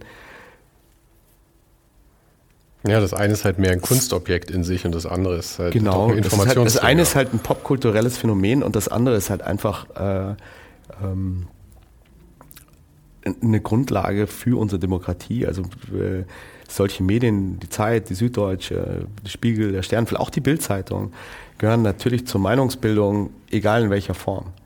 Und gehören damit auch zu dem Teil der Demokratie, weil die die Urformen sind, wie du dir Wissen äh, aneignen kannst, ähm, was dort draußen passiert auf der Welt. Klar, ist das alles nicht 100% objektiv, weil dieses Medium für sich gar nicht objektiv sein kann, kann ja auch gar nicht alles darstellen. Aber es ist halt so diese Urform. Und das andere ist halt Popkultur. Mhm. Und äh, Popkultur ist halt ein, ein zeitliches Dokument und äh, ein zeitliches Phänomen, das auch seine Berechtigung in dem Moment hat. Ja, eben die Funktion ist halt so eine grundsätzlich andere. Aber ich finde es schön, dass du mit dem Zeitmagazin das wirklich auch so siehst scheinbar, dass das nicht nur ein Designjob ist, sondern dass du tatsächlich auch irgendwie für die äh, am Fundament der Demokratie tatsächlich mitbaust. Also es sind, äh, äh, so sehe ich 2000 Prozent meiner Aufgabe, auch bei der Zeit und bei allem anderen, was mhm. mit der mhm. Zeit zu tun hat, weil ähm, ich sag, versuche immer, äh, also es ist super, wenn es Leute gut aussehen finden. Ähm, ich finde es super, wenn es, es hat, spricht ja auch eine jüngere Zielgruppe zum Teil an, als jetzt die Zeit selber, aber mhm. die Zeit selber steht ja auch, finde ich, optisch tadellos da. Ähm, und natürlich gehört dazu auch Wissen zu vermitteln, dass man, und, und jetzt kommt es ja zu dem, zu dem Punkt, den du vorhin gesagt hast, so was macht eigentlich ein Designer? Ja, also im Idealfall mache ich es dir angenehmer, etwas zu lesen, weil es einfach gut aussieht, es macht dir Spaß. Du weißt aber, worauf ich es auch absehe, dass es mir um die Texte geht, dass du das liest. Ähm, und du hast dann ein schlüssiges Produkt vor dir. So, so das, das ist so, wenn ich das wirklich gut mache, dann bin ich wirklich ein guter Designer. Und klar, ich könnte das Zeitmagazin auch viel hübscher aussehen lassen, es könnte noch viel verrückter sein, es könnte jünger sein, es könnte verspielter sein. Ja. Aber die Frage ist, und dann wieder ausgehend, was ist die Aufgabe von diesem Magazin? Die Aufgabe von dem Magazin ist eine andere, zum Beispiel jetzt als bei der, beim SZ-Magazin. SZ-Magazin, klarerweise auch ein Supplement, in der Tageszeitung kommt einmal am Freitag raus. Was ist am Freitag? Ähm, Bundestag macht zu, äh, Sport läuft noch keiner, äh, Börsen machen so. Über was schreibt denn dann so eine Tageszeitung? Da ist ja erstmal Ruhe. Ja? Übers Wochenende. Das heißt, du brauchst das Wochenende, du brauchst das Z-Magazin, um den Leser und den Abonnenten auch übers Wochenende zu helfen. Ah, okay, ja? interessante. Also das siehst du als Aufgabe von dem Supplement bei der das SZ ist die Aufgabe bei der SZ. auch durch das Timing dann. Ja. ja, klar, durch das Timing und mhm. so ist es auch erfunden worden. Früher ist es die Wundertüte der mhm. Süddeutschen. und ähm, bei, beim Zeitmagazin ist es so, es ist eine Wochenzeitung, ist ein Teil der Wochenzeitung. Es war früher ein Magazin, es war zeitweise ein Buch äh, in der Zeitung, hieß Leben und ist wieder zum Magazin geworden und hat einfach nochmal eine andere Aufgabe. Es ist wie alle Bücher und wie der Bestandteil in dem Produkt, es ist Teil der Zeit. Ja, es ist gar kein eigenständiges Magazin, sondern es ist ein fester Bestandteil der Zeit, der einen bestimmten Lebensaspekt für einen Teil der Zielgruppe widerspiegelt. Ja, genau. In der Mischung schon auch eine eigene Zielgruppe an. Also ich meine, mir geht es zum Beispiel häufig so, dass ich häufiger ein äh, Zeitmagazin kaufen würde, wenn ich es einzeln kaufen könnte, weil mich häufig die Zeit nicht wirklich interessiert oder ich, also die, die Zeitung oder auch weil es zu umfangreich ist und das Zeitmagazin halt wirklich auch eine andere Aufgabe, vielleicht auch ein bisschen mehr Entertainment mit, aber halt auf einem, auf einem gewissen Level. Ja. Also das Z-Magazin zum Beispiel hat definitiv erstmal als Aufgabe die Leserschaft, die du schon hast, über das Wochenende zu bringen.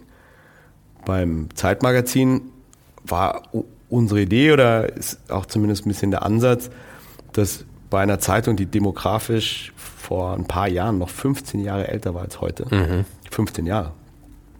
Also das heißt, die Leserschaft extrem viel jünger geworden. Mhm. Ja? Äh, und zu 70 Prozent männlicher Leser damals, was ich auch Jetzt ist es 50-50 50-50 äh, ist, was irre mhm. ist. Ja? Also wirklich irre für so ein ja. Medium. Und zu großen Teilen hat auch das Zeitmagazin damit natürlich zu tun, weil wir ab dem Moment gesagt haben, okay, da können wir gegensteuern. Und vielleicht kann man auch nach einer Leserschaft suchen, die im Moment vielleicht noch gar nicht bereit ist, die Zeit selber zu lesen genau, oder genau. für sich zu entdecken, obwohl die Zeit diese Teile hat. Ja? Also wenn du durchguckst, auch Z und viele, äh, das Dossier und so und viele Bestandteile der Zeit haben diese Teile schon immer gehabt und sind eigentlich sehr offen, aber sind halt leicht, das ist halt leichter zugänglich und kannst es dir angucken und hast einen Einstieg.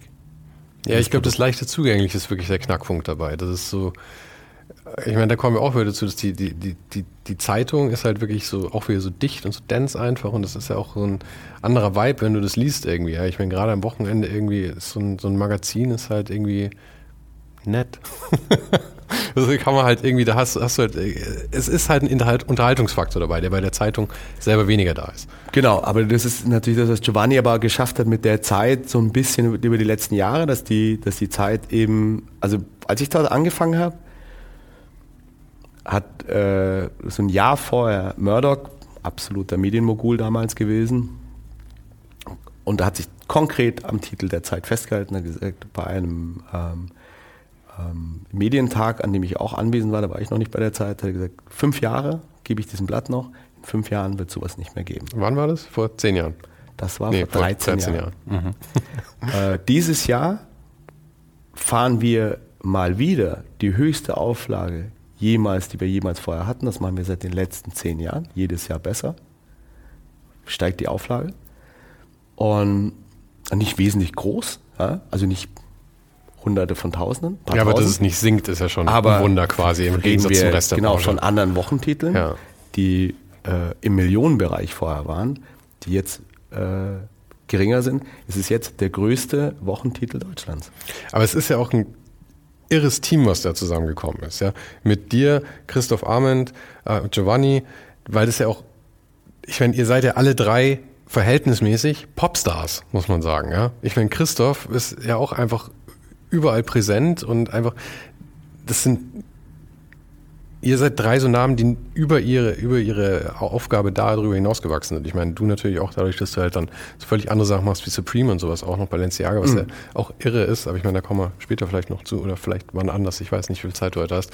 Ähm, und äh, Christoph macht ja auch tausend andere Sachen, ist als Interviewer halt auch einfach brillant und ähm, äh, ja, also ist, das ist, ich glaube, es ist auch ein Phänomen. Also ich glaube, da sind die alle Teile sehr gut zusammengekommen. Ähm ja, ich meine, das Team ist natürlich viel, viel größer äh, bei der Zeit, wenn da sind, äh, reden wir mal wirklich von der Poplegende bei der Zeit, die leider gestorben ist vor ein paar Jahren, aber Helmut Schmidt, der bis mhm. vor ein paar Jahren noch mit am Tisch saß mhm. und äh, mitgesprochen hat. Immer noch schwer rauchend. Äh, damals auch noch schwer rauchend. Ähm, ja, wer hat denn sowas? Also klar, und man, also von Joffe bis äh, Moritz Müller-Wirth bis Bernd Ulrich, da, da ist, also die, auch in diesem journalistischen Bereich ist da schon ein wahnsinnig hoher, äh, äh, wahnsinnig hoher Level. Mhm. Und, ähm, und das siehst du selten. Also viele Verlage haben einfach ab einem gewissen Zeitpunkt angefangen zu sparen und haben gesagt, okay, keine Auslandskorrespondenten mehr, wir fahren das Team runter und und und. und alles, was irgendwie von der Platte runtergefallen ist oder Leute unglücklich waren und der richtig gut war, hat sich äh, den, der Verlag geholt. Und das ist vor allem dem Herrn Esser auch zu verdanken, der äh, Geschäftsführer ist bei der Zeit, aber eigentlich äh, im Kopf Journalist und, und auch, wenn ich mich nicht täusche, aus der Münchner Journalistenschule ist, sehr empathischer, schlauer äh, Mensch, der dem bewusst ist, dass so ein Produkt äh, Qualität haben muss und was es auch selten gibt, die Herausgeber, die Holzbrings, äh, sehen das auch so. Und in Zeiten, wo es eben am Anfang noch holprig war und nicht so lief, fanden die immer so, okay, mehr, mehr, mehr. Und die, sich einen Kreativdirektor zu leisten, der 800 und 600 Kilometer entfernt sitzt äh, und sich nur wieder Berlin telefonisch dazusetzt ja. und ja, ist Hamburg, München, mhm. äh, Berlin, München. Früher bin ich ja noch gependelt, aber irgendwann bin ich ja nicht mehr gependelt das sich zu leisten und dem auch voll zu vertrauen, das musst du erstmal machen. Und das war ja bevor Zoom-Meetings, vor allem. Ja, wir haben das ja alles nur telefonisch gemacht. Ja, aber es zeigt halt auch, glaube ich, wieder, dass wie wichtig es ist zu investieren und jetzt nicht nur Geld zu investieren, sondern halt auch zu sagen, wenn gerade wenn so eine Branche einbricht, ja, dann kannst du jetzt halt überlegen, willst du mit allen anderen noch so lange mitschwimmen, bis die ganze Branche dazu bricht? Oder willst du halt schauen, dass du einer von den wenigen bist, die sich halt herauskristallisieren als die, die übrig bleiben dann? Und dafür musst du aber, glaube ich, Risiken eingehen. Du musst investieren wie Deppert und du musst Arbeit reinklopfen, dass, dass es scheppert. Und du musst halt was, auch was anbieten, was andere nicht machen. Du, es ist einfach, wenn ich, weißt du, als ich da damals angefangen habe, das war irgendwie, äh, sich da nicht wirklich jemand für interessiert. Wenn ich heute mit Leuten rede, auch mit jüngeren Leuten rede, äh, äh, zumindest behaupten viele, weißt du, ich weiß gar nicht, viele lesen natürlich nicht, aber viele behaupten zumindest, dass sie es lesen. Ich merke aber auch ähm, tatsächlich, dass viele Leute einfach sich zumindest für das Produkt total begeistern. Und das geschafft zu haben, aus einem vollkommen hanseatisch verstaubten, trockenen, äh, zwei Leiter vorne drauf, kein Bild, so fing die an, äh, super trocken äh, zu einem Thema zu kommen, wo halt Leute sagen so, ja, ich meine, äh, das ist ein richtiges Qualitätsprodukt, ja. Das, äh, äh, ja, kann mit Giovanni auch nur jedes Mal und, und Essa auch jedes Mal einfach nur und dem ganzen Team dahinter äh, äh, auf den Rücken klopfen und sagen, wow, also das, guck dir die ganzen anderen Markt an. Der Markt stirbt weltweit. Also die, die werden ja auch weltweit gefragt. Also mhm. wenn du mit mhm. Leuten sprichst, äh, fragt dich jeder, wie geht denn das? Lesen in Deutschland noch so viel? Sag ich, nein, nein. Es lesen auch immer weniger. Mhm. Aber die, die, die Leute, die halt noch lesen, die lesen das. Die wollen halt jetzt das lesen. Die lesen halt nicht mehr die FAZ oder nicht mehr die SZ und die haben halt dann zwischendrin äh, sind sie eh online irgendwo auf irgendeiner Plattform und dann einmal in der Woche wollen sich hinsetzen und wie Moritz ist heute, ich bin heute mit einem der Stellvertreter telefoniert, lange in der Früh. Und ich gesagt, und Moritz, wie geht's dir? So sagt er, ja, es ist ja so schlimm, das sagen zu müssen. Aber er sagt er, ja, ähm, das Doofe ist natürlich, also je schlechter es der Welt geht, desto besser geht's uns. Mhm. Weil er hat natürlich recht, äh, dann Heft, was sich auf Qualität besinnt, wirklich Meinung bildet, recherchiert und dem du auch glauben kannst, klar, wenn ich mir total unsicher bin und, und äh, über das Internet und irgendwo, weißt du, du wirst dich niemals richtig äh, informieren können, dann setze dich halt am verdammt nochmal am Wochenende hin und sagst, okay, was ist denn das jetzt nochmal ganz genau? Ja, und liest es dir durch. Ja.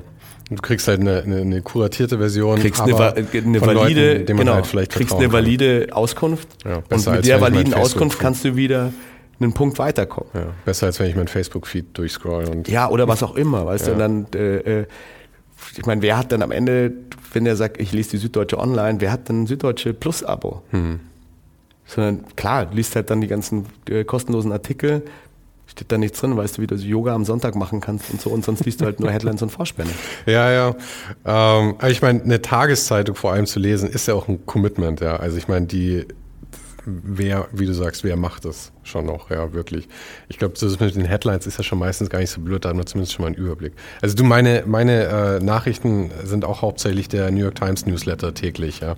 Und dann habe ich halt irgendwie einen groben Überblick über die Welt irgendwie und denke mir, okay, wenigstens, wenigstens das, ja. Und wenn ich dann eine, eine Zeit kaufe, ehrlich gesagt, ich lese die Fun-Artikel und nicht die, nicht die harten Sachen. Musst du auch nicht, aber äh, du wirst sehen, wann auch immer du irgendwo in irgendeine Richtung eine, eine, äh, eine Meinung brauchst, jetzt auch kurz von den Wahlen und mhm. bist ja nicht ganz sicher, wie ist denn das eigentlich? Lies mal rein ja, ja. und du kannst dir eine Meinung bilden. Nee, klar, dann bin also, ich natürlich auch für, für, äh, für Zeitungen, weil ich da schon auch immer noch dran glaube, dass da halt auch natürlich jede Zeitung lehnt natürlich in eine Richtung, aber das halt einfach, glaube ich, doch so noch es ja auch qualitativ. Also, es ist ja auch kein, es ist ja auch kein äh, äh, äh staatliches Unternehmen. Ja. Äh, selbst der Staat hat eine Meinung, weißt du? Ich meine, es geht ja nie irgendwie, dass. Äh, das ja, aber dann hätte er zumindest die Meinung, die, die generell vom Staat vertreten wird. Und klar hast du Deshalb habe ich ja auch die Bildzeitung vorhin mit rein, reingenommen. Klar haben die, die haben komplett eigene, ja, überhaupt nicht meine Interessen, aber totale Interessen. Äh, meine Frau lacht jedes Mal, wenn ich morgens aufwache und mich, sie mich erwischt, wie ich in die Bild bei Bild Online reinlese. Sag ich, du, ähm, es ist halt ein Bereich, in dem ich arbeite, es ist ein mhm. Bereich, der mich interessiert und ja, ganz oft sind die die Ersten, die was melden. Mhm oft ist es halt auch einfach nur Scheiß. Ja, also ja, ja. stimmt's auch nicht. Aber ganz oft melden die was und äh, weil die anderen sind auch am Recherchieren. Und bevor die überhaupt recherchieren, ballern sie schon raus. und also für mich ist das manchmal einfach nur ein Indikator, so, ja. boah, wird's heute eng, wird's länger. Und ich meine, das ist ja nur ein, es ist ja ein Bruchteil, wo du ja hin möchtest, ein Bruchteil von dem, was ich den ganzen Tag arbeiten muss. Und dieser Bruchteil, den ich da mache, füllt ja von anderen Leuten die Woche von allein. Die machen ja nur das. Ja, ja. Und äh, ähm, ja, ich bin glücklich, dass ich das noch machen darf, weißt du, weil sonst ist nicht so einfach in meinem Beruf ähm, irgendwas zu machen, was eine gewisse Nachhaltigkeit hat. Mhm. und was auch eine Relevanz hat, ja? weil, weil sonst bist du ganz schnell da, ähm, sieht das hübsch aus oder nicht. Und Aber das war auch der Grund, warum du aus der Werbung raus wolltest, oder? Boah, aber aus der Werbung wollte ich auch noch raus, weil äh, mir die Mentalität nicht gefallen hat und mir die, die, die es ist so eine, boah, es ist wahnsinnig kurzsichtig, nur aufgrund von der Anzeige jemandem ein Produkt zu verkaufen. Wenn am Ende du merkst, dass der Kunde an dem Produkt gar nichts anderes besser macht als sein Konkurrent. Mhm. Und auch gar nicht machen will. Aber erzähl doch nochmal, wie du zu der Werbung gekommen bist, dass du dann relativ früh eigentlich wieder ausgestiegen du, bist. Du, einfach, einfach, äh, als ich in London war, habe ich eben noch Grafik gemacht und da auch ähm, bei TypeLab gearbeitet, ist von den Research Studios ein Ableger gewesen bei Neville Brody. Und äh, das war damals ein super, super bekannter Grafiker, gibt es heute noch. Neville und, Brody meinst du? Genau. Das, ja, ja. Und ähm, bin dann, dann ging mir halt da irgendwann das Geld aus in London, weil es halt einfach zu teuer war. Bin nach München zurück, eben habe dann dieses Studium da angefangen in Augsburg, habe dann noch so äh, mir damals so ein Fiat Panda gekauft, dann hat mir so ein Mercedes den kaputt gefahren bei Volleis. Ich war aber dann aufgrund des Schadens bin ich aber voll auf meinem Schaden hängen geblieben und hatte totale Schulden, habe Geld gebraucht. Ein Freund von mir hat in so einer Werbeagentur gearbeitet. Ähm, ich bin da vorbei mit meiner Mappe. Der hat nicht lange gefragt. Der hat nur gefragt, hast du schon gearbeitet? Hast du Erfahrung in der Werbung? Ich habe wie bei dem Master gesagt, ja.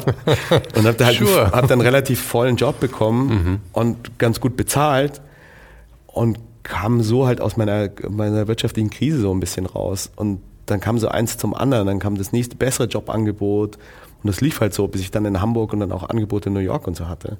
Und fand aber den Job nie gut.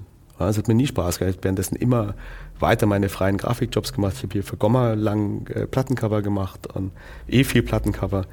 Habe mir noch weiter gesprüht. Aber dachte mir halt immer, naja, wenn das jetzt gerade läuft. Und für mich war dann so, weil ich wollte ja eigentlich immer illustrieren oder irgendwas Freieres machen. Da mir, na gut, dann machst du es halt so, du machst halt das eine nebenbei und das andere ist halt einfach äh, äh, Pays the Rent. Mhm. Und bis mir halt dann irgendwann mal äh, ein Freund die Augen geöffnet hat und gemerkt hat, so, ey, du hast dich als Mensch verändert, deine Interessen haben sich verändert, die Art, wie du artikulierst, hat sich verändert. Kann das vielleicht an deinem Beruf liegen, den du machst, der total inhaltsbefreit und äh, Und ich gemeint so, ja, also, dann habe ich das hinterfragt und dann war das so. Dann war das so und dann habe ich einen riesen Schreck bekommen. Aber war das einfach so diese, diese ganze Welt, weil es so viel Zeit in Anspruch genommen hat, dass du da so reingefallen bist? Oder war auch Weil das einfach auch normal war, in der Branche verlockend Tag und Nacht zu arbeiten, sieben Tage die Woche und deine Freundin war im Büro und alle waren im Büro und Party hast du gemacht im Büro. also du fandest es auch gut zu dem Zeitpunkt an, oder? Also ich meine, man kommt ja in solche das, Sachen, das ist ja auch... Also das mein, von heute, glaube ich, nicht zu verstehen, aber das war Ende der 90er. Ja, es war eine andere äh, Zeit auch für sowas. War Rock'n'Roll in der Werbung. Alle bist Koksen. du ins Kino gegangen, ah, genau Party ohne Ende, bis ins Kino gegangen. Die ersten 20 Minuten waren dir gewidmet. Äh, Leute konnten äh, Werbespots aus, wir haben Werbespots nachgespielt. Ähm, bist in die U-Bahn gefahren, da haben, hat jemand gesagt, boah, hast du schon den neuen so und so Werbespot angeschaut? Leute sind aus der S-Bahn ausgestiegen, um sich einen 18 Eintel irgendwo anzugucken. äh, das war ein totaler Hotshot-Beruf. Ja, das war so, das war, du warst ja extrem nah an den Medien. Du hast ja, da war ja Fernsehen auch da war ja Fernsehen noch Fernsehen. Ja? Heute ist ja Fernsehen auch nicht mehr Fernsehen. Du meinst von, von dem Stellenwert, den es hatte? Ja, da war das ja so, boah, da hast du Pro 7 war alle 15 Minuten, 7 Minuten Werbung. Da kam dein Spot, da haben die Leute sich gebogen vor Lachen. Ja, ja. ja das Fernsehen war wirklich noch was anderes. Montags haben sich halt wirklich alle darüber unterhalten, was sonntags für den Film lief. Genau. Weißt du, und es gab halt einfach sechs Programme oder sieben Programme oder acht Programme oder neun Programme, aber es gab halt nur die. Mhm. Und davon waren halt drei eh schon Spartensender.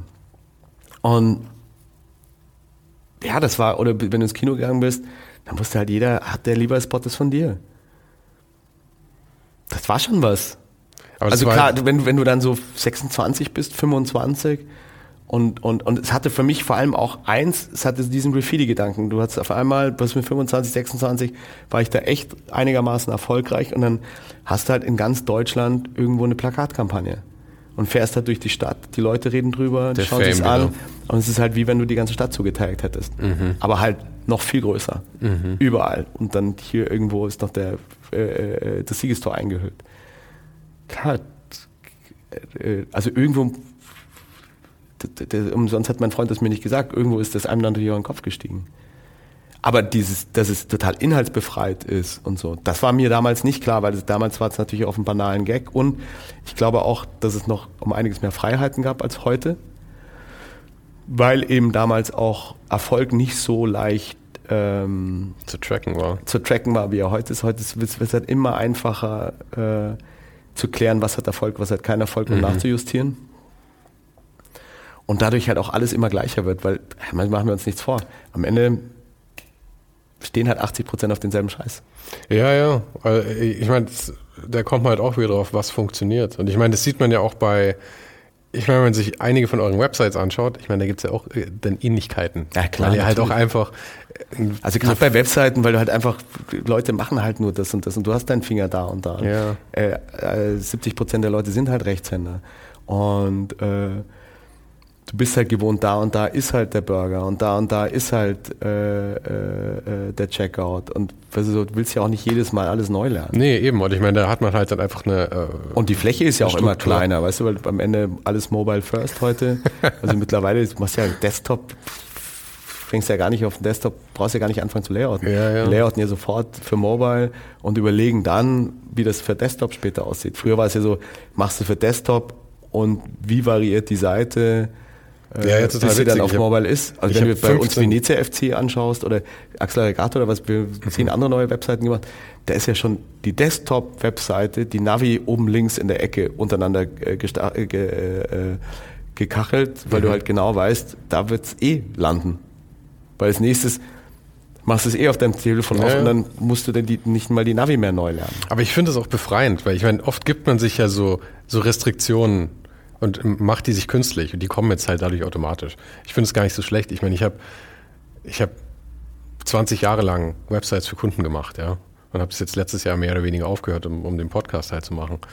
Und ich bin halt, den Großteil der Zeit war das noch Desktop zuerst und dann halt Mobile. Und ich meine, es hat vor fünf, sechs Jahren erst angefangen, dass die ersten dann geschrien haben, Mobile First. Aber wenn man sich die Zahlen vor allem in Deutschland angeschaut hat, war das ja noch, war ja noch nicht realistisch. Das ist ja erst in den letzten Jahren passiert, dass jetzt wirklich richtig Mobile First ist. Und ich fand es aber total geil, dass ich jetzt auf einmal nur noch so ein kleines Ding irgendwie gestalten muss und nicht mehr dieses riesen Ding, das man auch irgendwie füllen muss mit Schwachsinn, ja. Ja, es gibt ja die Performance teilweise auch gar nicht her. Es gibt die Fläche nicht her und es ist ja wahnsinnig äh, unattraktive Fläche, so ein, so, ein, so ein Querformat für eigentlich äh, vertika äh, vertikale Information, also weil die fast alle Informationen ja vertikal strukturiert am schlausten ist, äh, hast du dann horizontal wahnsinnig viel Platz. Macht ja auch gar keinen Sinn. Und am besten fand ich immer, wenn Kunden gemeint haben, aber da muss man ja runterscrollen für, oder? Und dann meine ich, ja, verstehen das die Leute. Ich habe mir auch gedacht, was für eine Welt lebst denn du, ja? Ja, aber das ist das Ding. Gut, also, wenn du überlegst, als wir damals Balenciaga neu gemacht haben, auch die Webseite, Wie lange ist das her? vier Jahre, sowas, glaube ich. Da haben wir ja alles neu gemacht, Logo, aber ja alles neu, aber auch die Webseite. Und das war die erste Webseite von einer ernstzunehmenden Modefirma. Ähm, die, wo der Demner, also der Kreativdirektor von, von Chefdesigner von Balenciaga, hat zu mir gesagt, du hey, das muss da sein zwischen Amazon und äh, was hat er gesagt, zwischen Amazon und eBay. Mhm. Ja, dann habe ich so, wie meinst du? Und sagt, ja, kein, ich muss meine Kollektion nicht zeigen, äh, ich brauche kein Heritage, gar nichts, sondern hey, sell, sell, sell. Die machen über 70% Umsatz nur noch mit dieser Website. Und davor hatten sie null, oder? Die hatten Null. keinen Shop davor. Kein Job.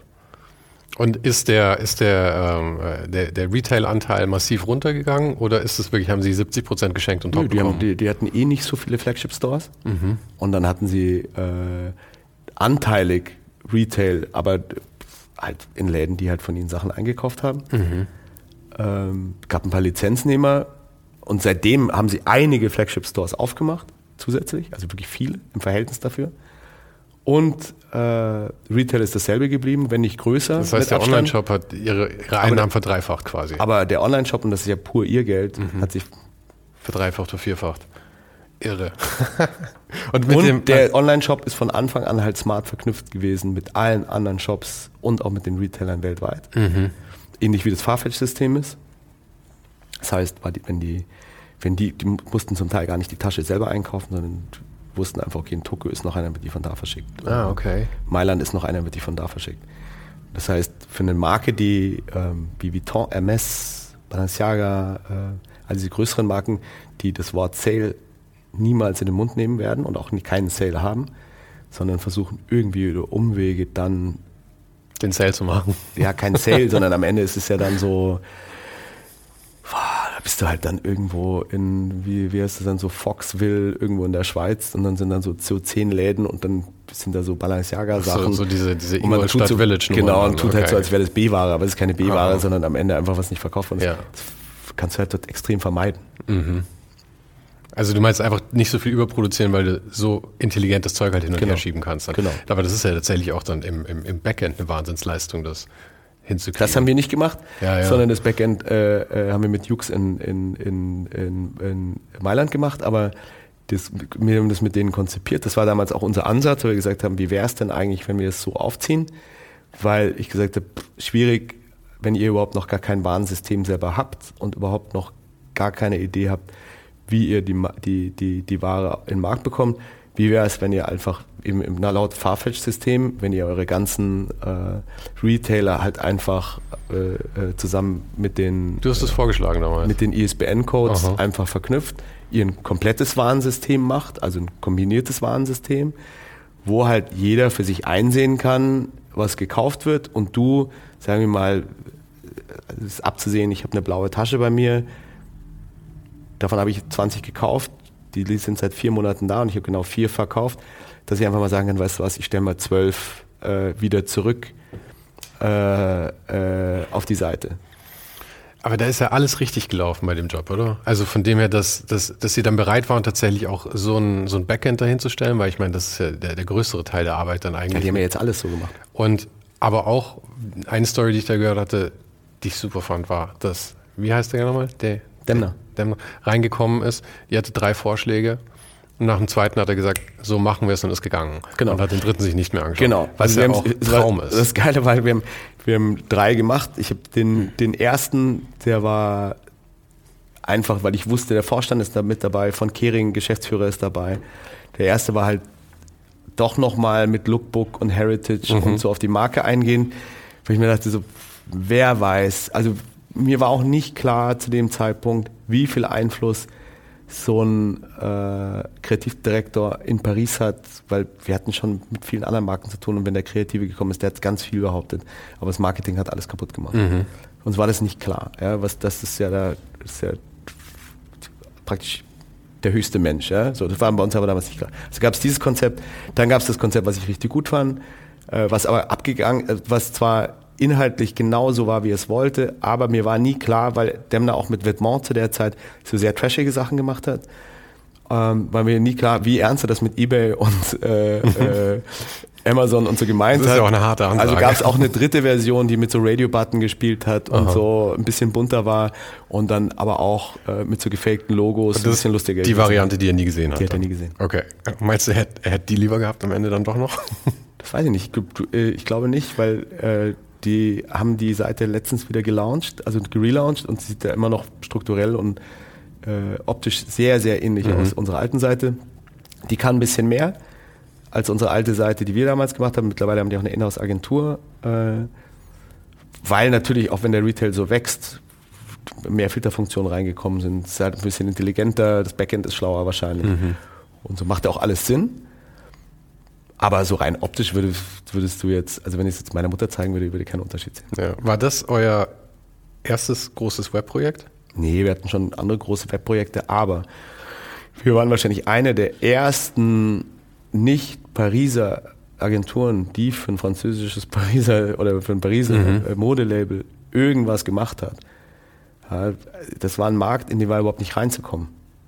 Aber wenn du, es gibt auch Deutsche, die äh, äh, andere Deutsche, die für französische Marken arbeiten. Die haben aber eine Firma in Paris, sitzen in Paris und arbeiten dort. Das gab es einfach nicht. Und ähm, das hat auf einmal so ein Riesenloch da reingerissen. Wir hatten dann ganz viele Anfragen, es kommen immer mehr. Mittlerweile haben wir ja äh, sowas weltweit, auch mit ganz vielen. Aber gerade in dieses, in Mailand und in dieses Loch, das waren zwei, die haben nur vor Ort gearbeitet. Sie dachten, es gibt einfach auch gar nichts anderes. Es gibt keine anderen Leute außerhalb von Paris oder von Mailand, die Mode verstehen. Mhm. Aber ich finde gerade das, lass mich anders anfangen. Du sagst immer, München ist so eine kleine Stadt. Mhm. Und ich meine, so klein ist sie nicht, aber ja, es hat schon irgendwie einen Kleinstadtcharakter. Und ihr seid auch ein kleines Büro eigentlich. Ich meine, wie viele Leute sitzen da drüben? Also äh, mit Mirella, die aber jetzt nur kurz da ist, weil sie äh, äh, so ein kurzes Praktikum macht, sind wir elf. Also mit ihr sind wir jetzt zwölf, wir sind eigentlich elf. Mhm. Und ich finde es so irre, dass das irgendwie passieren konnte, dass so, eine, so ein Büro wie deins hier dann immer mehr von diesen Kunden bekommen hat. Balenciaga, Supreme, ähm, äh, ich meine, gut, Audi und so ist das gut, das kann man sich noch irgendwie erklären. Aber gerade Rimowa, diese Rimowa, genau, diese High-End-Sachen. Kitsune. Ähm, boah, also was war das Saint erste Laurent hat bei uns angefragt und haben wir auch schon was gemacht. Ähm, was war das erste von, von diesen High-End-Marken, die zu euch kamen? Das erste war Balenciaga. Balenciaga.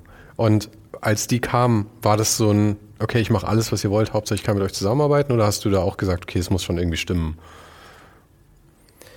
Wir waren ja erstmal froh, dass sie uns angefragt haben, weil ja. uns ja klar war, dass wir noch nie, also es selten Agenturen von außerhalb äh, angefragt werden. War das ein fetter Pitch oder haben sie euch tatsächlich Nö, konkret das war ist eine längere Geschichte. Die, zwei bei mir im Büro ähm, haben führt, also äh, Sophie, die bei mir im Büro war, hat mit Martina studiert. Martina ähm, ist die Assistentin von Demner. So, fängt schon mal an. Mhm.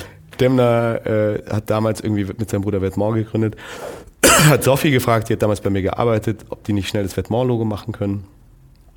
Und dann hat Moritz, also ihr damaliger oder heute noch ihr jetziger Lebensgefährte, ähm, und sie haben dann das Logo gemacht für Vetements und dann war Ruhe und dann ist irgendwann Martina, weil die war zu der Zeit bei Vuitton, dann da gekündigt, ist, äh, hatte dann einen Freund bei mir im Büro, den Jan, ist dann da hingekommen, durfte dann bei mir im Büro halt die ganze Zeit sitzen und so. Und dann kam Demner zu Balenciaga und dann wollten die einen Pitch machen und dann habe ich gesagt, wir machen keinen Pitch, das macht keinen Sinn. Wir wissen ganz genau, wenn wir einen Pitch mit den Franzosen machen, werden wir niemals gewinnen. Mhm. Das ist einfach nur viel Arbeit. Wir haben wirklich nicht so, wir hätten ja, wir hätten wir Erfahrung in der Mode holen können. Wir hatten schon Erfahrung in der Mode, wir haben zu der Zeit lange schon Nike gemacht, aber es ist ja alles für die Streetwear, Sportwear, ist keine Mode. Und wir haben für viele kleine Mode. Weil Balenciaga jetzt ja die ultimative äh, Streetwear-Marke ist, eigentlich könnte man Jetzt, sagen. Ja. ja, aber damals, als ich äh, äh, das ins Büro reingebracht habe, gesagt habe, die fragen uns an, wir machen das. Ich habe es im Team vorgestellt, haben alle gesagt, wer ist Balenciaga? Mhm. Was ist das? Da war Demner da ganz frisch. Und ich, wenn du auf die Maximilianstraße gegangen wärst und jemanden Ü50, eine Dame gefragt hättest, was Balenciaga, sagt sie, oh, ich habe davon drei Taschen zu Hause. Mhm. Das wäre das Common Knowledge gewesen, das war's. Danach hätte es keiner mehr gekannt. Und insofern äh, ist es natürlich total toll, dass man da äh, Teil von diesem ganzen, in dem Fall mit dem Hype, mhm. dem ganzen Hype war, weil, weil äh, hat ja, die haben ja alles richtig gemacht. Ja, ich, ich finde diese, diese ganze Hype-Kultur, in der du ja schon, also ich meine mit Remover, mit Supreme und sowas, da, da, da, da arbeitest du einfach viel drin in, in, in diesen ganzen Streetwear und ich meine daher, ich meine ohne den Hype, der Name kommt ja auch nicht von ungefähr, das spielt natürlich auch, auch, auch damit auf eine nicht besonders subtile nee, wir haben natürlich mit allem, wir haben wirklich mit, mit wahnsinnig vielen Leuten zu tun, die es ist schon lustig, weil dann sitzt du halt hier in München und dann äh, äh, rufen die Kardashians bei dir an oder es ruft bei dir Kanye West an oder es ruft bei dir Supreme an oder jetzt wird ein, vor drei Wochen noch mit Drake telefoniert und für OVO Sachen gemacht. Oder dann äh, machst du dann auf einmal Telfa in New York. Dann, ähm, alle sind schon so eine, wir sitzen ja immer noch alle in München, ne? Und teilweise sitzen die Leute am Telefon und sagen so, wow, weißt du, oder ein Telefon klingelt, ist David Alaba am Telefon, mhm. möchte mit dir was machen. Oder äh, äh, ich sitze irgendwo mit Freunden und dann geht dein WhatsApp an. Ich möchte jetzt nicht rumpausen, ja, darum geht's nicht, sondern es nee, geht nee, aber diese, diese Absurdität diese, ist ja auch. Diese, diese, diese Absurdität von, wie normal man natürlich hier lebt in München und dann äh, kriegst du eine SMS äh, äh, vom Präsidenten von, von Inter, der sagt, hey, super toll, bla, komm doch irgendwie am Wochenende vorbei, ja. schauen uns ein Spiel an und so. Aber das ist die ähm, Zeit halt heute, ja. Also ich meine jetzt, wo das möglich ist, das wäre halt vor 20 Jahren nicht drin gewesen, glaube München wäre, glaube ich, ja, ich glaube, München wäre nicht so, also München ist ja natürlich eh, will wir jetzt nicht sagen, so ein Kreativ äh, äh, äh Melting Pot. Und ähm, Leute würden hier auch niemals suchen, es gibt ja auch vor Ort, wo die alle herkommen, gibt es ja auch total viele Alternativen. Also sind jetzt nicht die einzige Alternative, die es gibt. Mhm. Und zu Talent und, und, und gute Arbeit gehört ja auch immer eine Menge Glück und das haben wir anscheinend gehabt. Ja, in, in, Zeiten, wo ganz viele Leute ganz überhaupt kein Glück hatten und wo es ganz schief gelaufen ist für viele Leute, können wir echt nur sagen, wow, wow, wow, wie toll, dass das gelaufen ist. Ja, es hätte auch grausam laufen können. Ersten Corona-Tag, äh, ersten Corona-Monat haben wir 90 Prozent aller Kunden verloren. Echt? Ja, weil wir fast nur Kulturkunden hatten. Und insofern. Aber die wurden, halt, irre, wurden halt ausgesetzt dann. Also ich meine, sowas wie Staatsoper ja, gut, oder aber so. Zum Teil haben die jetzt schon zwei Jahre ausgesetzt. Also ja. für unser Büro hat es einfach gereicht. Okay. Also die Leute sind hier alle fest angestellt und so, dann äh, müssen die Heizung zahlen, alles mögliche. Das, ja, das wäre nicht lang gut gegangen. Mhm. Deswegen war das schon ein Riesenglück und, und ja, dann ist das natürlich verrückt, ja, dann, dass du auf einmal es so ganz normal ist, so mit Daniel Lee zu telefonieren oder mit Matthew Williams oder mit irgendeinem anderen Designer von so einer Riesenmarke und darüber zu sprechen, ja, wie sieht denn die Kollektion aus, wie macht man das? Ah ja, cool, machen wir das so und so. Bist nach der Meinung gefragt und so. Also das Witzigste ist ja aber auch, wie normal das für einen selber dann irgendwann wird. Man muss sich ja selber dann erstmal wieder vorhalten, dass das irgendwie freaky ist. Ja, ja wobei das mache ich eh gar nicht, weil es mich nicht interessiert. Also mhm. weil ich, mir ist auch total klar und insofern äh, trifft der Name von deiner Sendung extrem gut zu, mir ist total klar, es ist ein Hype und es ist halt eine Sache, also auch in so einer Industrie, weil wenn mit viel Pech bist du zwei Jahre heftig angesagt mhm. und dann ist alles vorbei, dann ruft dich auch gar keiner mehr an. So wie die Farbe grün, dann ist irgendwie eine Saison gut und danach ist es das, das Schlimmste, wenn du die trägst. Und so wird es uns wahrscheinlich auch irgendwann treffen, wenn wir es falsch angehen. Und ähm, das heißt, alles ist vergänglich, auch Hype ist vergänglich. Und ich meine, das Einzige, was für uns wichtig ist, ist unser Umfeld, dass wir hier gut arbeiten können. Und wir sind halt die ganze Zeit eigentlich auch auf der Suche, wie wir uns weiterentwickeln können und äh, wollen auch wieder unsere Urwurzeln zurück in Kultur, Kunst, äh, Musik, wo wir auch vor zwei Jahren noch richtig gut gearbeitet haben. Mhm. Und sobald es jetzt wieder geht, wollen wir da uns auch wieder breiter machen und wieder breiter aufstellen. Aber das, das äh, führt eigentlich ja fast ganz logisch zu einer Frage, die ich, äh, die ich fast am interessantesten finde, eigentlich, die ich mir so überlegt hatte. Ähm, und ich würde sagen, das besprechen wir noch und dann lasse ich dich, entlasse ich dich für heute. Ähm, und für, kann sich doch eh keiner anhören. Wie viele Stunden sind das denn? Jetzt sind wir bei anderthalb. Die Leute hören sich das an. Echt? Ja. Eineinhalb Stunden bist du das Du, äh, hörst du Podcasts? Ja, aber. Aber man hört die doch stückchenweise. Ich höre nie einen Podcast im Ganzen. Ich höre eine halbe Stunde beim Kochen hier, dann höre ich eine Viertelstunde am nächsten Tag äh, im, im Zug. Du schneidest den auch nicht. Nee. aber es ist doch, ich, also ich mag das gerne. Ich, also ich weiß jetzt mittlerweile, dass viele Leute es gerne mögen. Also ich meine, das Ding ist halt einfach, das ist, als würden wir uns im Café unterhalten und jemand daneben ja, sitzt. lachen. Ich habe äh, die haben heute gelesen, Alter, dass du vorbeikommst hier im Büro. Und so, ah, ist der nicht, ist der nicht der Typ von ohne den Hype? Also du meinst den Podcast ohne den Hype? So, ja, ja. So, ey, cool, der kommt zu uns. So, ja, der wollte schon länger kommen. So, ach echt? Ja, das ist ja cool. Ja, super, das ist natürlich ein Riesenkompliment. Ja, lustig ist, weil die hören, kennen das alle. Aha. Also viele, viele kannten es. Ja, schön. Und die haben dann auch, die, das, ich, das mit Eike zum Beispiel, ich hatte das mit Eike nicht gehört, in dem Fall mit dem Büro.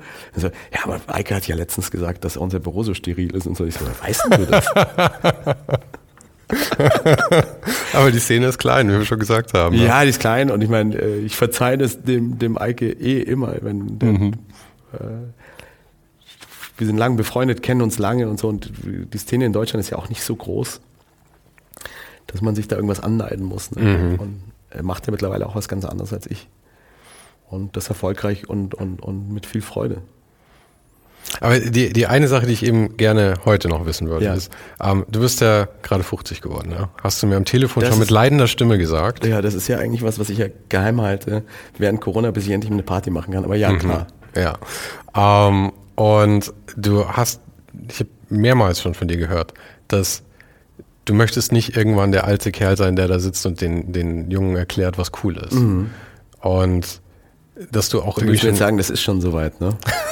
Ganz offensichtlich, schau dir an, die Firma geht ja den Bach runter. Ja. Nee, ähm, was mich interessieren würde, ist, wie, wie stellst du dir so einen, so einen Ausstieg vor? Oder was, was sind deine Gedanken da gerade? Weil ich meine, du bist jetzt 50, ja. Ich nehme an, dass du, ich meine, so einen Ausstieg plant man ja wahrscheinlich nicht für drei Monate, sondern schon, ich plane auch halt schon länger dran. Jahre ich, werden. Ich, ich, ich rede da auch schon lange drüber und ich plane da auch schon länger dran und so. Und ist natürlich auch die Frage, ähm, wenn man so ein Thema offen angeht, was bleibt übrig für die Leute, die hier Schweiß, Tränen, Arbeit investieren?